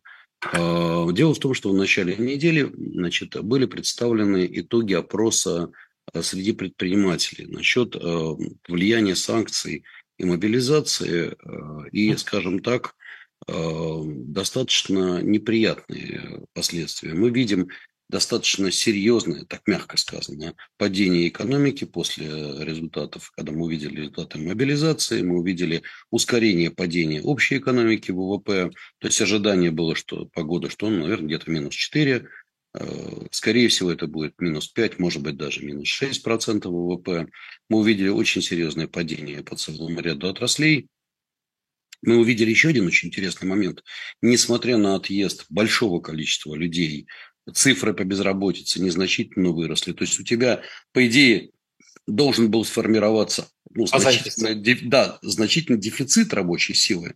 Ну, потому что где-то 700 тысяч уехало, еще, будем mm. считать, если верить этим данным, 300 тысяч человек были призваны. То есть миллион человек как бы выбыло из экономики, но при этом безработица на 30, на 30 тысяч человек все равно выросла. Это такой интересный феномен, говорит о закрытии предприятий. Теперь бизнесмены говорят, что к, ну, среди трудностей, которым сталкивается бизнес, можно отнести кассовые разрывы при расчетах, дефицит оборотных средств, 29% респондентов э, обратили на это внимание, нарушение цепочек поставок. Кроме того, э, все бизнесмены обратили внимание на низкий спрос на продукцию из-за что там 64% жалоб респондентов именно из-за падения доходов населения. Вот. Ну и очень серьезно. Ну, разумеется. И очень серьезный дефицит кадров. Ну, это понятно. Потому что прежде всего, как мы понимаем, э, отъехали высококвалифицированные люди, э, специалисты, и это действительно серьезно. Ну и, наконец, 19% эм, опрошенных предпринимателей отмечают сложность с осуществлением импортных поставок. Теперь, э, учитывая это, 34% компаний оценивают свою компанию как свое положение как серьезный спад или кризис. 30% еще говорят о контролируемом снижении. И э, довольно много уже взвешивают вопросы закрытия бизнеса. Значит, ну и в связи с этим, естественно, возникает вопрос о поддержке бизнеса, хотя, с другой стороны, мы смотрим на дефицит бюджета, и не совсем понятно, а из каких ресурсов будет производиться, собственно говоря, поддержка бизнеса. Потому что, смотри, Минфин приступил уже к достаточно массированным заимствованиям. Э, объем ФНБ пока позволяет сдерживать дефицит бюджета, но мы понимаем, что планировался до мобилизации дефицит бюджета порядка 900 миллиардов рублей. Судя по всему, по году дефицит бюджета будет никак не меньше, чем 1,2, может быть, 1,3 триллиона. Дефицит бюджета следующего года планировался 3 триллиона рублей. Будет он, э, наверное, больше. Сколько мы не можем знать. Так вот, в связи с этим вопрос. Дим, как ты считаешь вообще, а будут ли ресурсы на поддержку экономики, первое, и второе, не перейдет ли Россия на мобилизационную экономику? Потому что меня многие спрашивают, а вот что будет с российским рынком? На что я отвечаю, ребята, вот вы спрашиваете, будут летать птички или не будут летать птички. А, к примеру, если будет дождик, но они не будут летать. Иначе говоря, переводя на русский язык, если будет мобилизационная экономика, о каких фондовых рынках вообще говорите? Это совершенно разные вещи. Либо, знаете, какой? Крестик, либо трусики. Либо мобилизационная экономика, либо фондовый рынок. Так вот, давай начнем со следующего. Не будет ли все-таки тотального перехода на такую мобилизационную экономику? Ну, во-первых, стоит отметить, что есть целые сегменты, в которых как бы переход возможен, но это в основном ВПК и так подобное. Вот а там, где сейчас сегмент остался. Я сомневаюсь, что в нефтегазе, вот, где, собственно говоря, как бы частный сегмент, ну, условно частный сегмент, собственно говоря, и пробивал как бы экономический потенциал, будет такая составляющая. Плюс ко всему, э, как бы сила экономики как раз заключается во включенности. То есть благодаря, соответственно, как бы включенности в экспортно-импортные отношения мы как бы сейчас держим, то есть ситуация плюс-минус удерживается. Что касается дефицита, то на самом деле очень серьезно его подправил в положительную сторону, ну, в смысле, как бы сокращение дефицита а, а, дивиденды «Газпрома», вот, а, вторые, вот, которые, то есть ну, первые по факту, вот, осенние, там более 400 миллиардов, вот, плюс ко всему «Газпром» получит дополнительную сверхприбыль э, летом этого года, э, зимой этого года, вот, и так не будет ограничения цены на газ с большой долей вероятности, тоже сможет подпитываться. Вот. Вопрос заключается в том, что будет в декабре, на самом деле, с доходами, что будет в декабре, соответственно, с дефицитом. Это самый важный вопрос, по факту. То есть, какое количество нефти окажется зависшей и так подобное. Поэтому с этой точки зрения вот это самый важный вопрос следующего года. Что касается экономики, то, во-первых, есть меры, которые не требуют особых бюджетных ресурсов. Например, естественно, путем сокращения, снижения а, а, основной ставки. Понятно, что это рискованно, но сейчас как бы насытить, например, оборотными кредитами, а, соответственно, а, предположим, ту же самую ситуацию с отдельными отраслями вполне возможно. А, понятно, что произойдет сужение покупательной способности. Пока ситуация не стабилизируется в какой-то форме, не разрешится, соответственно, эта покупательная способность будет находиться в консервативной системе потребления. Но это характерно вообще для всего мира сейчас в той или иной степени. То есть переход к консервативной системе потребления, защитной системе потребления. Это происходит на американском рынке, на европейском рынке, в меньшей степени на индийском, но уже происходит на самом деле, и на китайском. То есть мы все сейчас в рецессии находимся, переходим в такую light пока что, но как бы суть всего в хард в перспективе. Вот, а, это, конечно же, сказывается на том, что в целом такая проблема существует. А, что необходимо делать? Необходимо первое нам а, поддержать покупательную способность. Это самое важное. Вот, а, поддержать, естественно, отрасли, которые наиболее там капиталоемкие, которые, естественно, с высоким этим мультипликатором, то есть которые создают большую эффект для экономической составляющей. Вот, если все просто тупо забрить, вот, то у вас просто целый ряд сегментов как бы окажется сложной ситуации. Ну, например, у нас достаточно э, там то же самое параллельный импорт, то у вас будет осуществлять как бы единая структура, вот, наоборот, чем она более консолидирована, чем она более государственно ориентирована, тем проще будет забивать, в принципе, санкционные воздействия. То есть сейчас роевая система, она наиболее эффективна с точки зрения параллельного импорта. То есть, когда у тебя очень много как бы игроков, которые ведут различную экономическую деятельность, и создают такой эффект потоков. И плюс ко всему это создает, соответственно, в том числе и снижение стоимости продуктов. Поэтому Э, концентрация, скорее всего, будет происходить но в отдельно взятых отраслях. Вот. А в других секторах а, много будет зависеть от глав субъектов, но по факту здесь, возможно, стимулирующий эффект есть. В принципе, с учетом последствий, которые может быть для экономики мировой и всего остального, я думаю, что полноценно, там сказать, доводить все это дело до такого экономического коллапса никто не будет. Вот, поэтому какие-то как бы шаги будут предприниматься. Поэтому я думаю, что э, сейчас необходимо вот именно поддерживать э, в отдельных сегментах э, конкурентоспособность, чтобы не столкнулись с ситуацией, при которых как бы просто будет невыгодно в этой резидентуре работать.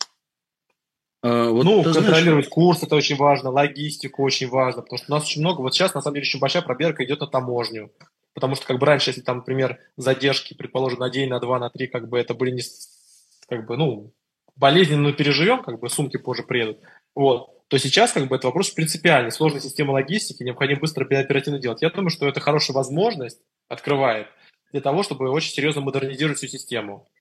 И цифровизации, и, соответственно, создание эффективной системы более оперативного реагирования, потому что сейчас как бы вариантов нет особо. Это надо очень быстро делать, как бы, либо сейчас систему очень быстро и эффективно построить, либо потом будет поздно. Поэтому как бы это, это определенный вызов, его тоже надо закрывать. Вот, я как раз к этому и перехожу, что, ты знаешь, вот э, здесь мы живем по принципу «гром не грянет, мужик не перекрестится». У меня Весь ощущение... мир так живет. Китай тоже всю свою модернизацию сделал благодаря тому, что ему срочно надо было куда-то деть сельскохозяйственное население. Индия происходила, что США всю свою систему строили, естественно, в результате построена от Великой депрессии была.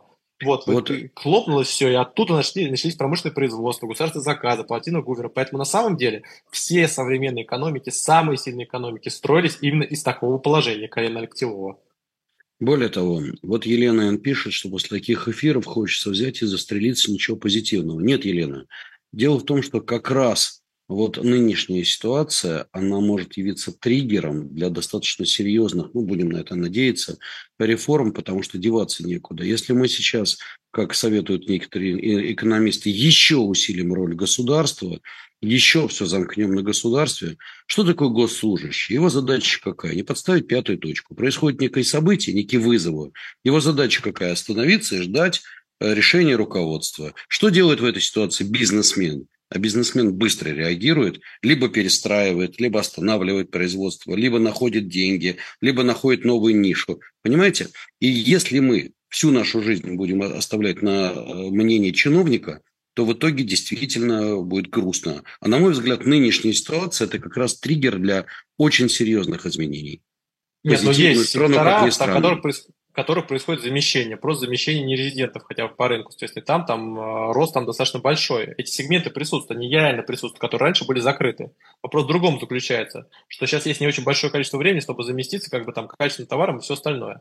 Вот эти сегменты там существуют. Вопрос в том, что э, необходимо создать устойчивые структуры здесь, которые могут работать. То есть там же происходит там покупка за покупкой, там и Икея, естественно, и Макдональдс, всего остального. И даже компании некоторые возвращаются, я напоминаю, там типа L'Oreal и все остальное.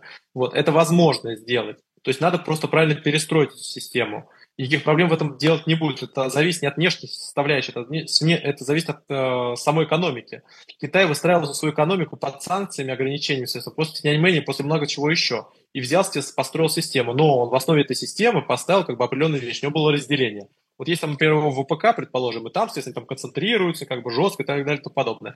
А есть другой сегмент, в котором, естественно, они создают как бы другие системы. Там, соответственно, Алибаба какой-нибудь, все остальное. Если все правильно сделать, все экономики проходили именно через такую ситуацию. Сейчас это окно возможности, надо просто им воспользоваться. Вот. А вот. А для этого что... ресурсов достаточно, для этого не нужны деньги по факту. Ну, то есть, как бы для этого не нужны э, валютные накопления, сформулируем так. Для этого необходимо просто правильно работать с внутренней монетарной политикой, с внутренней фискальной политикой. Все можно сделать. То есть все серьезные экономики прошли через то же самое. Дмитрий Валерьевич, а А вот как раз по поводу монетарной политики. Ты прям меня мягко подвел к тому, о чем я хотел с тобой поговорить. Герман Оскарович заявил на медне, что, собственно говоря, в чем-то проблема. Проблем-то никакой нету. Курс отличный, курс ну, рубля ну, у нас... Сбера э, вообще прибыль в этом году будет. Да, да, да, да, да. И Греф, это была там достаточно жесткая полемика. Греф там ну, высказался достаточно так э, ехидно, едко. Ну, он может, когда хочет. Так вот, э, смысл такой, что курс рубля вполне себе комфортен и нифига выпендриваться. Разгорелась тут же жесткая дискуссия, потому что позиция Белоусова, как мы знаем, что комфортный курс будет на уровне там, 75 и так далее. Понятно почему. Потому что он выгоден российским экспортерам и, и важен для наполняемости бюджета. И в связи с этим я хотел с тобой обсудить очень интересную штуку. Меня вчера попросили э, ряд радиостанций высказаться на тему э, опубликованного нового, нового бюджетного правила по поводу того, что вот будут обменивать, в, э, продавать валюту в районе 8 триллионов рублей. Ты, наверное, читал это дело. Ну, смотри, мы сколько это уже говорили, они, то есть доперли к ноябрю. Ну да, реакция мангуста. Так вот, э, прокомментирую вот это новое бюджетное ага. правило. Я вчера крутился как уж на сковородке, если честно, комментируя все это. Потому что, с одной стороны, вроде как, э, ну, логично, а с другой стороны, а будут ли нефтегазовые доходы в районе 8 э, триллионов рублей? Понимаешь, а кто этого знает? Более того, Владимир Владимирович заявил, опять же, одновременно с этим, что инфляция по следующему году может быть не выше 5%. Вот, понимаешь, как бы новое бюджетное правило – по идее, бюджетное правило такое, что если ты продаешь вот на эти 8 триллионов, ты работаешь на укрепление рубля, и, следовательно, авторитеты Германа Оскаровича. С другой стороны, как можем наполнять нормально бюджет – случае, если будут э, массированные продажи валюты вот в таком размере. И вообще будут ли эти доходы? И вот прокомментируй вообще, пожалуйста, новое бюджетное здесь правило, бюджетное правило здесь 2. Вопрос, здесь вопрос 2.0. Здесь вопрос логистики. То есть смысл в следующем. Если ты, соответственно, нормально забрал пул, пул валют, ты можешь с ними спокойно работать. Вот что говорилось до этого. Э, судя по всему, нефтегазовые доходы очень будут зависеть сильно от декабря, но как бы в газе, например. Э, у нас, соответственно, будет высокая стоимость с большой долей вероятности в период как бы ограничительных э, составляющих не будет. Если еще удастся хаб перекинуть на турецкое направление, то как бы удастся реализовывать ну, в долгосрочной перспективе э, голубое топливо. В ближайшее время, в ближайшие 20, до 25 года, до 30 до 27 даже года, соответственно, в любом случае будет повышенный спрос на энергоносители. СПГ все равно не заменит полностью газопроводный газ, и он даже как бы у нас добыча просто проблема с газовой добычей, как бы очень серьезно ограничена, пока ты месторождение вредешь. Даже если это, как бы, соответственно, гидроразрыв, даже если это, соответственно, сланец, а, все равно это требует очень серьезных усилий. Это и касается нефти и газа. Поэтому с этой точки зрения как бы, проблема будет заключаться в том, что все равно как бы, ресурсы будут востребованы. То есть все равно, соответственно, их как бы, придется на рынок выкидывать. Поэтому нефтегазовые доходы будут. Более того, на какой-то степени даже выгодно, на самом деле, ограничение квотирования, потому что ну, мы просто можем заквотировать ту нефть, которую мы так не можем поставить. Вот, то есть как бы снизить а, добычу. Вот. А важно, чтобы это все вместе делали, чтобы вместе судить, но чтобы рынки как бы не, это, не отжимали. Вот. С учетом того, что как бы Саудовская Аравия уперлась как бы в свою позицию, Катар уперлась в свою позицию, плюс-минус нефтегазовые доходы обеспечены. Вопрос заключается в том, на каком уровне. То есть как бы они там нулевыми точно не будут. Вот. Соответственно, эм, и, скорее всего, дешевых энергоносителей тоже мы в горизонте э, там, нескольких месяцев или полугода с таким картелем не увидим. Просто ОПЕК будет как бы держать определенную стоимость. Вот, поэтому здесь плюс-минус ситуация выстроена. То есть необходимо как бы правильно работать по, э, по продаже валюты, по работе, на самом деле, даже не с нефтью, с газом. Здесь вопрос заключается в том, чтобы работать с химией, с углем, со всем остальным. Если быстро развить логистическую составляющую, то есть расширить коридор, а, на восточный, а, восточный полигон, с учетом того, что в ближайший год а, Вашингтон будет пытаться запаковать Китай плане поставок энергоносителей, то перспектива поставки угля, например, в направлении Китая или, естественно, газа будет очень серьезным, с учетом как бы темпов роста экономики Китая, вот, в котором будет рваться, как и Индия, в принципе. Китай э, в часть производства из Китая будет перебираться в Индию, типа Foxconn того же самого. С Индией тоже хорошие отношения энергоносители, там как бы относительно дешево стоят, как бы СПГ не в таких объемах не могут покупать, поэтому как бы активно работать надо по индийскому направлению трек. То есть, в принципе, э, при правильном тактическом перестановках это может стать хорошим перспективой, особенно с учетом того, что производство сейчас Европейского Союза будет смещаться в разные страны. Поэтому э, правило бюджетное 2.0, которое надо было вводить в сентябре, вот, оно может ситуацию стабилизировать, если не будет введено санкционное воздействие на Китай. А я сомневаюсь, что в данном случае это возможно, с учетом того, что Поднебесная находится в тактическом противостоянии с Вашингтоном. То есть, как бы, единственный сценарий, там, вот на G20 там о чем-то договорятся таким странам, но, но я думаю, что даже на самом деле и Байдену невыгодно полностью запаковывать нефть и газ, как бы, там, РФ, условно говоря, и вот доводить ситуацию до вот там такого же противостояния, хард-противостояния. Поэтому я думаю, что сейчас ситуация как бы в такой э, в подвешенной составляющей, потому что Байдену противостоять с Китаем невыгодно, но ему придется на него идти в следующем году.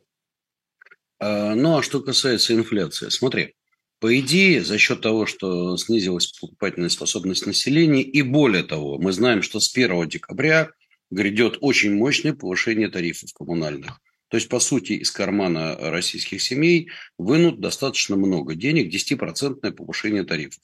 Соответственно, еще сократится покупательная способность населения. Кстати, о птичках. Вообще-то это обещали сделать, по-моему, в июле следующего года. Но сели, подумали, сказали, не, пожалуйста. Но обычно повышение сейчас. тарифов происходит в январе, вот, поэтому когда у нас январская инфляция, время такая конская. Вот, э, как бы важно заключается в том, чтобы, э, ну, во-первых, как бы я еще, во-первых, ну это как бы так себе история, честно говоря. То есть, если у тебя э, ситуация находится под э, давлением, покупательная способность, то можно как бы поддержать направление, это первое. Второе, э, надо РЖД тариф все-таки по, как-то поздерживать, потому что это как бы серьезный удар по под перевозчику. Под перевозку. Нет, но это речь идет вот. о коммуналке. Речь идет Я о говорю про то, что в целом тарифы будут подниматься, вот, и как это надо с этим как-то под, под, забороться. Вот, э, решение специфическое. Вот. Ну вот, и, и в этих условиях инфляция просто действительно не может расти, потому что, ну как, расти инфляция, если у народа денег просто не будет элементарно. Не, ну ты понимаешь, что в инфляцию входит и повышение тарифов, это тоже инфляция. Согласен. Услуг. Вот, Согласен. вопрос заключается в том, что она будет декабрьская. Вот, на самом деле у снижения инфляции тоже есть свои негативные составляющие. Что значит снижение инфляции? Значит, как бы у тебя э, покупательная способность снижается, просто ну, меньше происходит консервативное потребление. Поэтому снижение инфляции, то, что, то, что делает, соответственно, например, Павел на своем рынке, он просто гро, как бы морозит экономику с целью того, чтобы люди меньше потребляли. Вот в чем идея-то была, соответственно, э, концепту... концептуальна. Поэтому как бы низкая инфляция не очень хорошо. То есть низкая инфляция свидетельствует о том, что как бы э, система сработала. Вот. Но наше преимущество, то есть преимущество резидентуры заключается в том, что здесь дешевые энергоносители относительно. Вот нам не грозит, например, естественно, постоянная подпитка инфляции с внешнего периметра. Вот что опасно, на самом деле, для Европейского Союза, для Китая, для Индии, для США в том числе. Знаешь, ты вот прямо снял с языка. Меня вчера э, журналисты атаковали на тему, так все-таки падение инфляции – это хорошо, я говорю, ну, в принципе, хорошо, но в данном... Ну, нет, ну, падение темпов да. инфляции – это хорошо. Я да. говорю, вы знаете, ребята, вообще хорошо как бы, но давайте разбираться, а почему? Если это за счет того, что у народа денег нет, то это плохо. Понимаете, они говорят, так значит, получается, что падение инфляции – это плохо? Я говорю, нет, это хорошо. Так они говорят, вы определитесь, это хорошо или плохо. Я говорю, в зависимости от того, э, из-за чего эта инфляция. Если инфляция идет из-за того, что у народа слишком много денег, но при этом народ зарабатывает, ну, тогда можно, так сказать, как-то абсорбировать денежную массу, но при этом э, это дает экономический рост. А когда у тебя инфляция и одновременно стагнация экономики, и одновременно снижение доходов населения, то это совсем не гуд, и вообще-то это называется стагфляция. Ну смотри, в данном случае как бы причины инфляции, снижения инфляции, их несколько, э, и они как бы разнонаправлены. С одной стороны, растет параллельный импорт, он увеличивается. За счет того, что у тебя увеличится параллельный импорт, соответственно, наращиваются, соответственно, поставки, у тебя происходит рост конкуренции, у тебя цены снижаются, в принципе. То есть, как бы они не так константно растут. То есть, раньше, там, например, весной, когда там вся логистика там находилась под давлением, у тебя, соответственно, все там росло. Сейчас за счет повышения, на, на, как бы, насыщения рынка товарами, у тебя происходит, соответственно, как бы снижение. Это одна, один тренд. С другой стороны, как происходит реально более консервативное потребление. Поэтому, на самом деле, инфляция – это не самоцель. Инфляция – это просто показатель он что-то говорит об экономике. Надо понимать, что в экономике происходит. И, кстати говоря, тоже за инфляцией бегать не следует.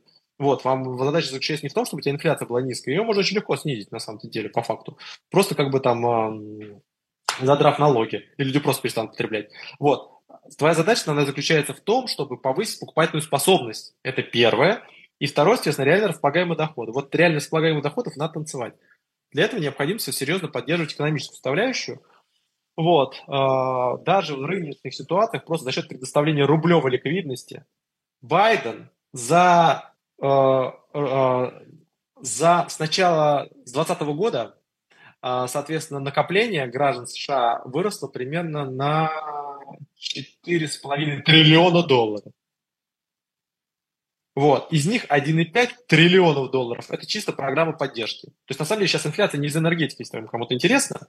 Вот. Она, на самом деле, из-за этого навеса колоссального. То есть, в, день, в рынке был закачано колоссальное количество денег, вот. Ну, из-за бюджетного дефицита, извини, да. из-за бюджетного дефицита. Они же просто вот. бюджетный дефицит накачивают печатывание денег. То, что, вот, то да. чего, чего придется, собственно говоря, какой-то момент, когда кончится ПНБ, делать и России, кстати говоря. Вот. Но вопрос заключается в другом еще, в том, что э, эта вся система США работает на том, что у тебя нет альтернативных систем нормально.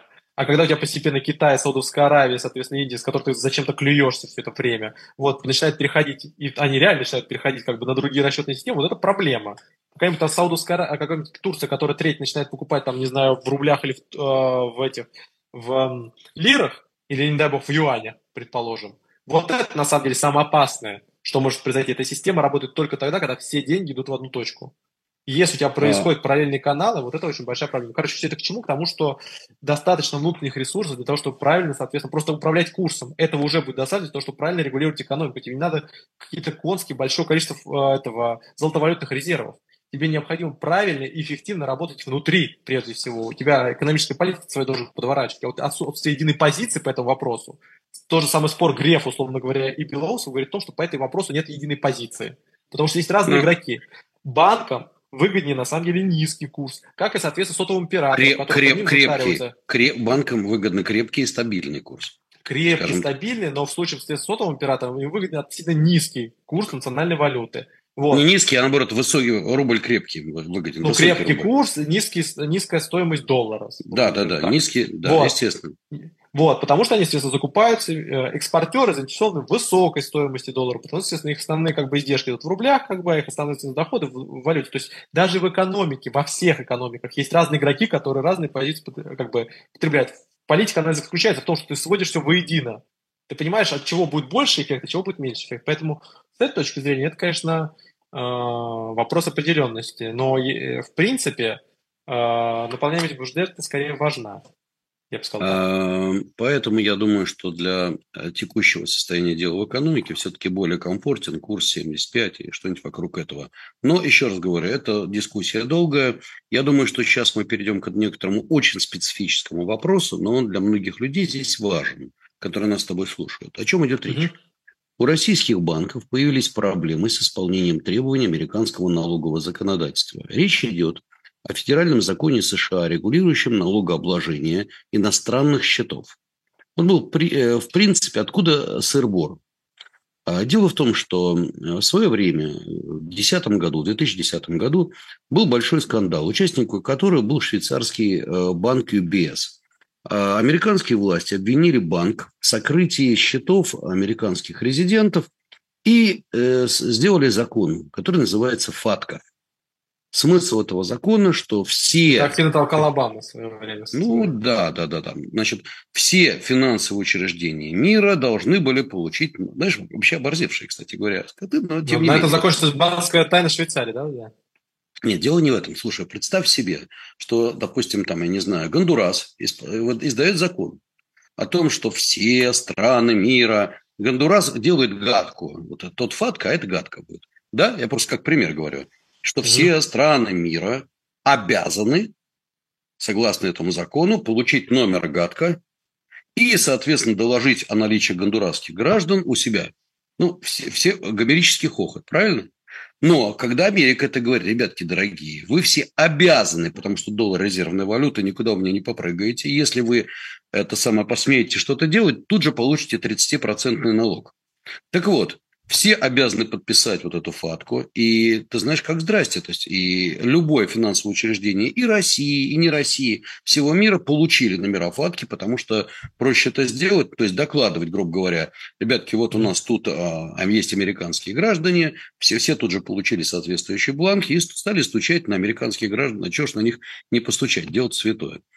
Вот. Э, после этого огромное количество американских граждан были изгнаны из финансовых учреждений, в частности Швейцарии. Это была забавная такая штука, потому что проще изгнать, чем заполнять всю эту макулатуру.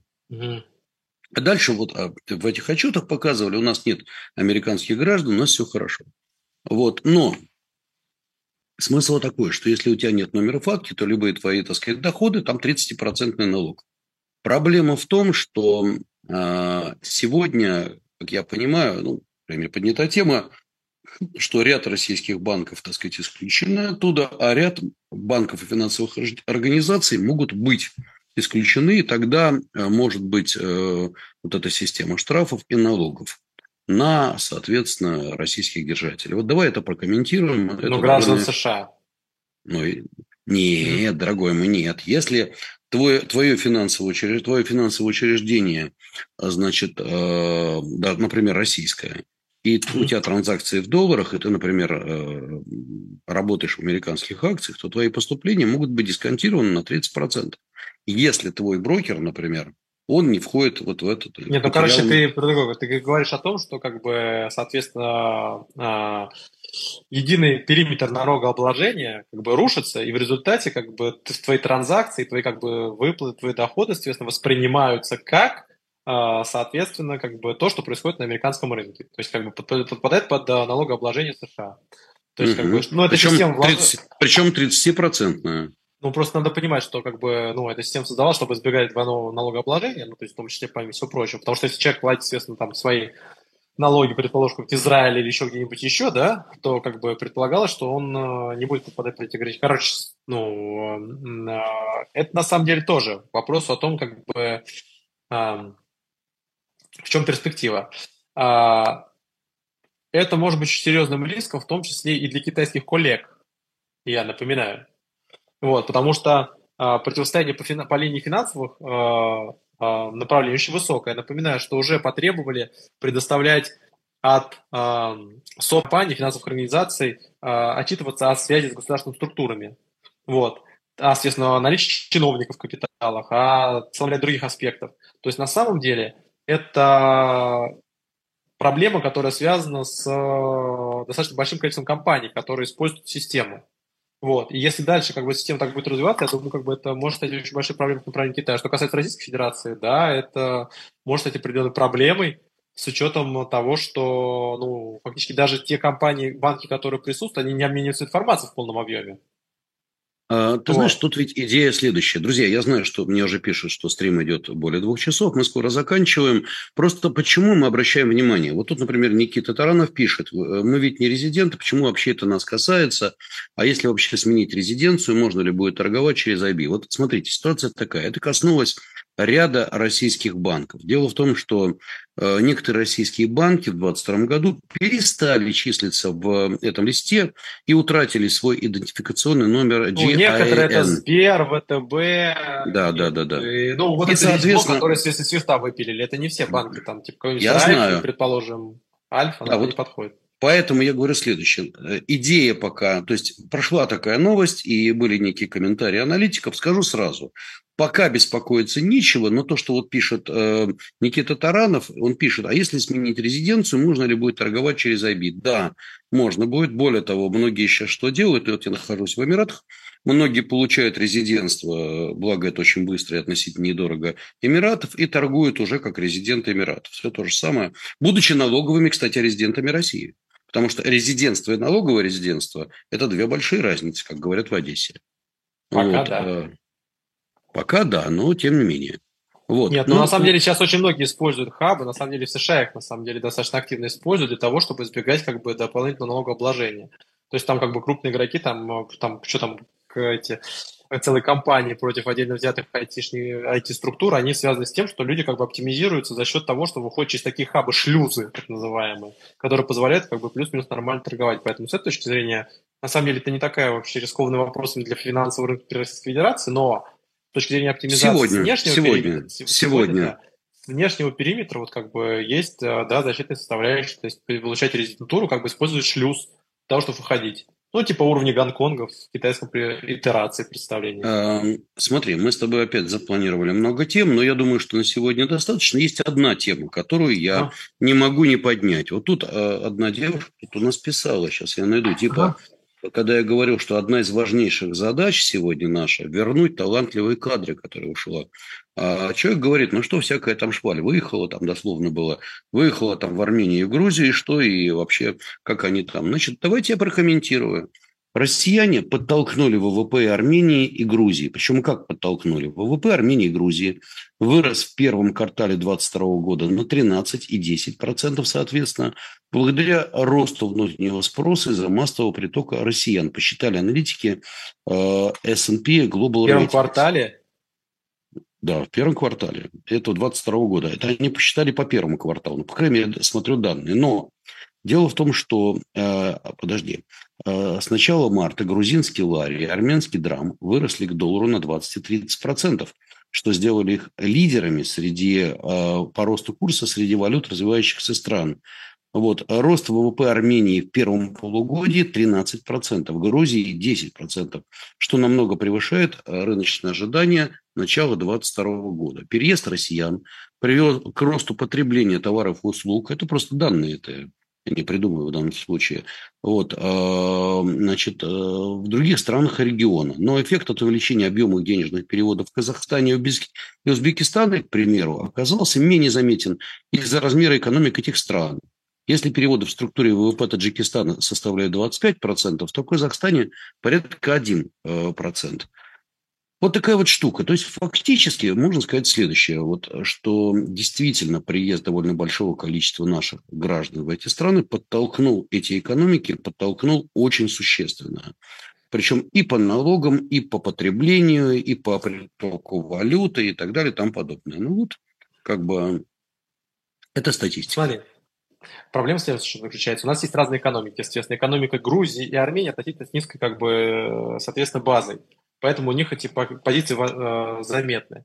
Таджикистан, естественно, активно использует транзакции. В основном, конечно, они касаются не переезда граждан Российской Федерации, как бы, а, соответственно, трудовой миграции. Вот, мало кто у нас в Душамбе релацировался в таких объемах, как там, там по 100 тысяч. Вот, Казахстан, он Кстати, кстати в, в Ташкент много релацировалось. В Ташкент много, много. Но, не, но не 100 тысяч. Нет, вот, и не, естественно, да, то есть как бы это не самая так сказать, распространенная резидентура, как бы, естественно, не самая специфическая. Короче, а в Казахстане, а, как и в Узбекистане, в Средней Азии традиционно был низкий уровень, естественно, трудовой миграции. То есть народ туда точно не ехал, не ездил. Естественно, были стабильные относительно экономики, вот, и поэтому, естественно, там эта доля, она не так смазать. Там нефтедобыча и энергоносители как бы очень сильно оказывают влияние в Казахстане в крайнем случае. Поэтому с этой точки зрения, как бы там какая-нибудь Объединенные Арабские Эмираты, положим, Турция, это заметно, но как бы не является как бы там геймченджером, то есть как бы то, что изменило ситуацию. А в а, Армении и в Грузии ситуация действительно подбыстрила. Надо тоже понимать, что это данные первого квартала, ситуация несколько изменилась. То есть вот по данным, например, предположим, а, того же самого Казахстана, предположим, на а, ноябрь, вот, из 700 тысяч, которые пересекли границы, осталось 100 тысяч на данном этапе. То есть как бы часть возвращается. Вот, потому что надо тоже понимать, когда мобилизация объявилась, у тебя очень многие люди выехали в моменте, а потом обратно вернулись, они возвращались. Вот, поэтому ну, день, деньги зрения... многие закончились, слушай. Ну, да, деньги народ уже уезжал примерно на месяц. Это как бы не тот буст экономики, который как бы буст экономики. То есть люди пришли, там, они давали квартиру, что-то потратили, как бы, но это не, не фундаментальное изменение. Если они обратно вернулись, как бы они там э, экономический какой-то impact не, не совершили. Поэтому надо смотреть структуру выезда. Есть бизнес, который уехал, но на самом деле даже часть бизнеса, который уехала, она все равно использует хаб для торговли, то есть как бы это как бы, ну, такой, не уезд-уезд. Поэтому как бы вот общий массив, который, соответственно, просто навсегда, там, условно говоря, уехал, там, это в айтишном сегменте, например, вот, его массив такой же большой по факту, если так вот именно в цифрах посчитать, но то, что это, это ВВП, который мы могли оставить здесь, и это связано с тем, как была проведена мобилизация во многом, вот именно как бы бестолковость, вот эти рассылки верные, Вопрос же заключается в том, что не в том, что 300 тысяч призвал, проблема заключается в том, что как бы ты там напугал еще 700 тысяч. Вот, э, как да, бы, да, больше, больше. Вот. Если бы это все в цифровой составляющей было, там какая-то система, соответственно, как бы там распределенная была, как бы там, это все другая ситуация. Вопрос не в этом заключается. Вопрос заключается в том, что очень многие решения строятся на тупых ошибках, которые, естественно, сделаны, связаны с исполнением. А, внутренний, из Китая очень много, соответственно, граждан уехало после Тяньаньмэнь, например, как бы все остальное. Это не помешало стать как бы крупнейшей экономикой в мире на данный момент по приоритет покупательной способности. Вот. Почему? Потому что всегда есть возможность будь то Израиль, окруженный как-то специфическими странами, или, соответственно, Катар, который по факту является, естественно, пустыней с газом, вот, а, или, соответственно, как бы там, не знаю, даже Венесуэла забита санкциями, но сейчас как бы себя чувствует, там плюс 15% у нее, кстати, ВВП растет, вот, плюс-минус, ну, там 12-15 плюс, вот, а, себя нормально чувствовать. Надо просто правильно воспользоваться ситуацией нет ни одной страны, которая как бы находится там в, в, в системе, поэтому с этой точки зрения как бы есть сегменты, в которых происходит э, замещение, есть сегменты, в которых сформируются рабочие места, как бы все они есть. Войти, например, посмотрите сейчас как бы там у себя в, там, в РФ, там людей там с этими, с фонарями ищут, с факелами, не того, чтобы сжечь, а чтобы как бы, соответственно, прибить гвоздями к этому конкретным позициям. Поэтому это все к чему? Потому что там, даже при таком выхлопе все равно э, при стабилизации ситуации существует возможность как бы эффективного использования системы, но, опять же, для этого требуется отсутствие внутренних ошибок. Это не связано с внешней составляющей, связано с внутренними ошибками. В той или иной степени экономическими, прежде всего. А, смотри, я думаю, что мы сейчас с тобой перейдем хотя бы буквально двумя, на двух словах к событиям, которые будут в ближайшие дни.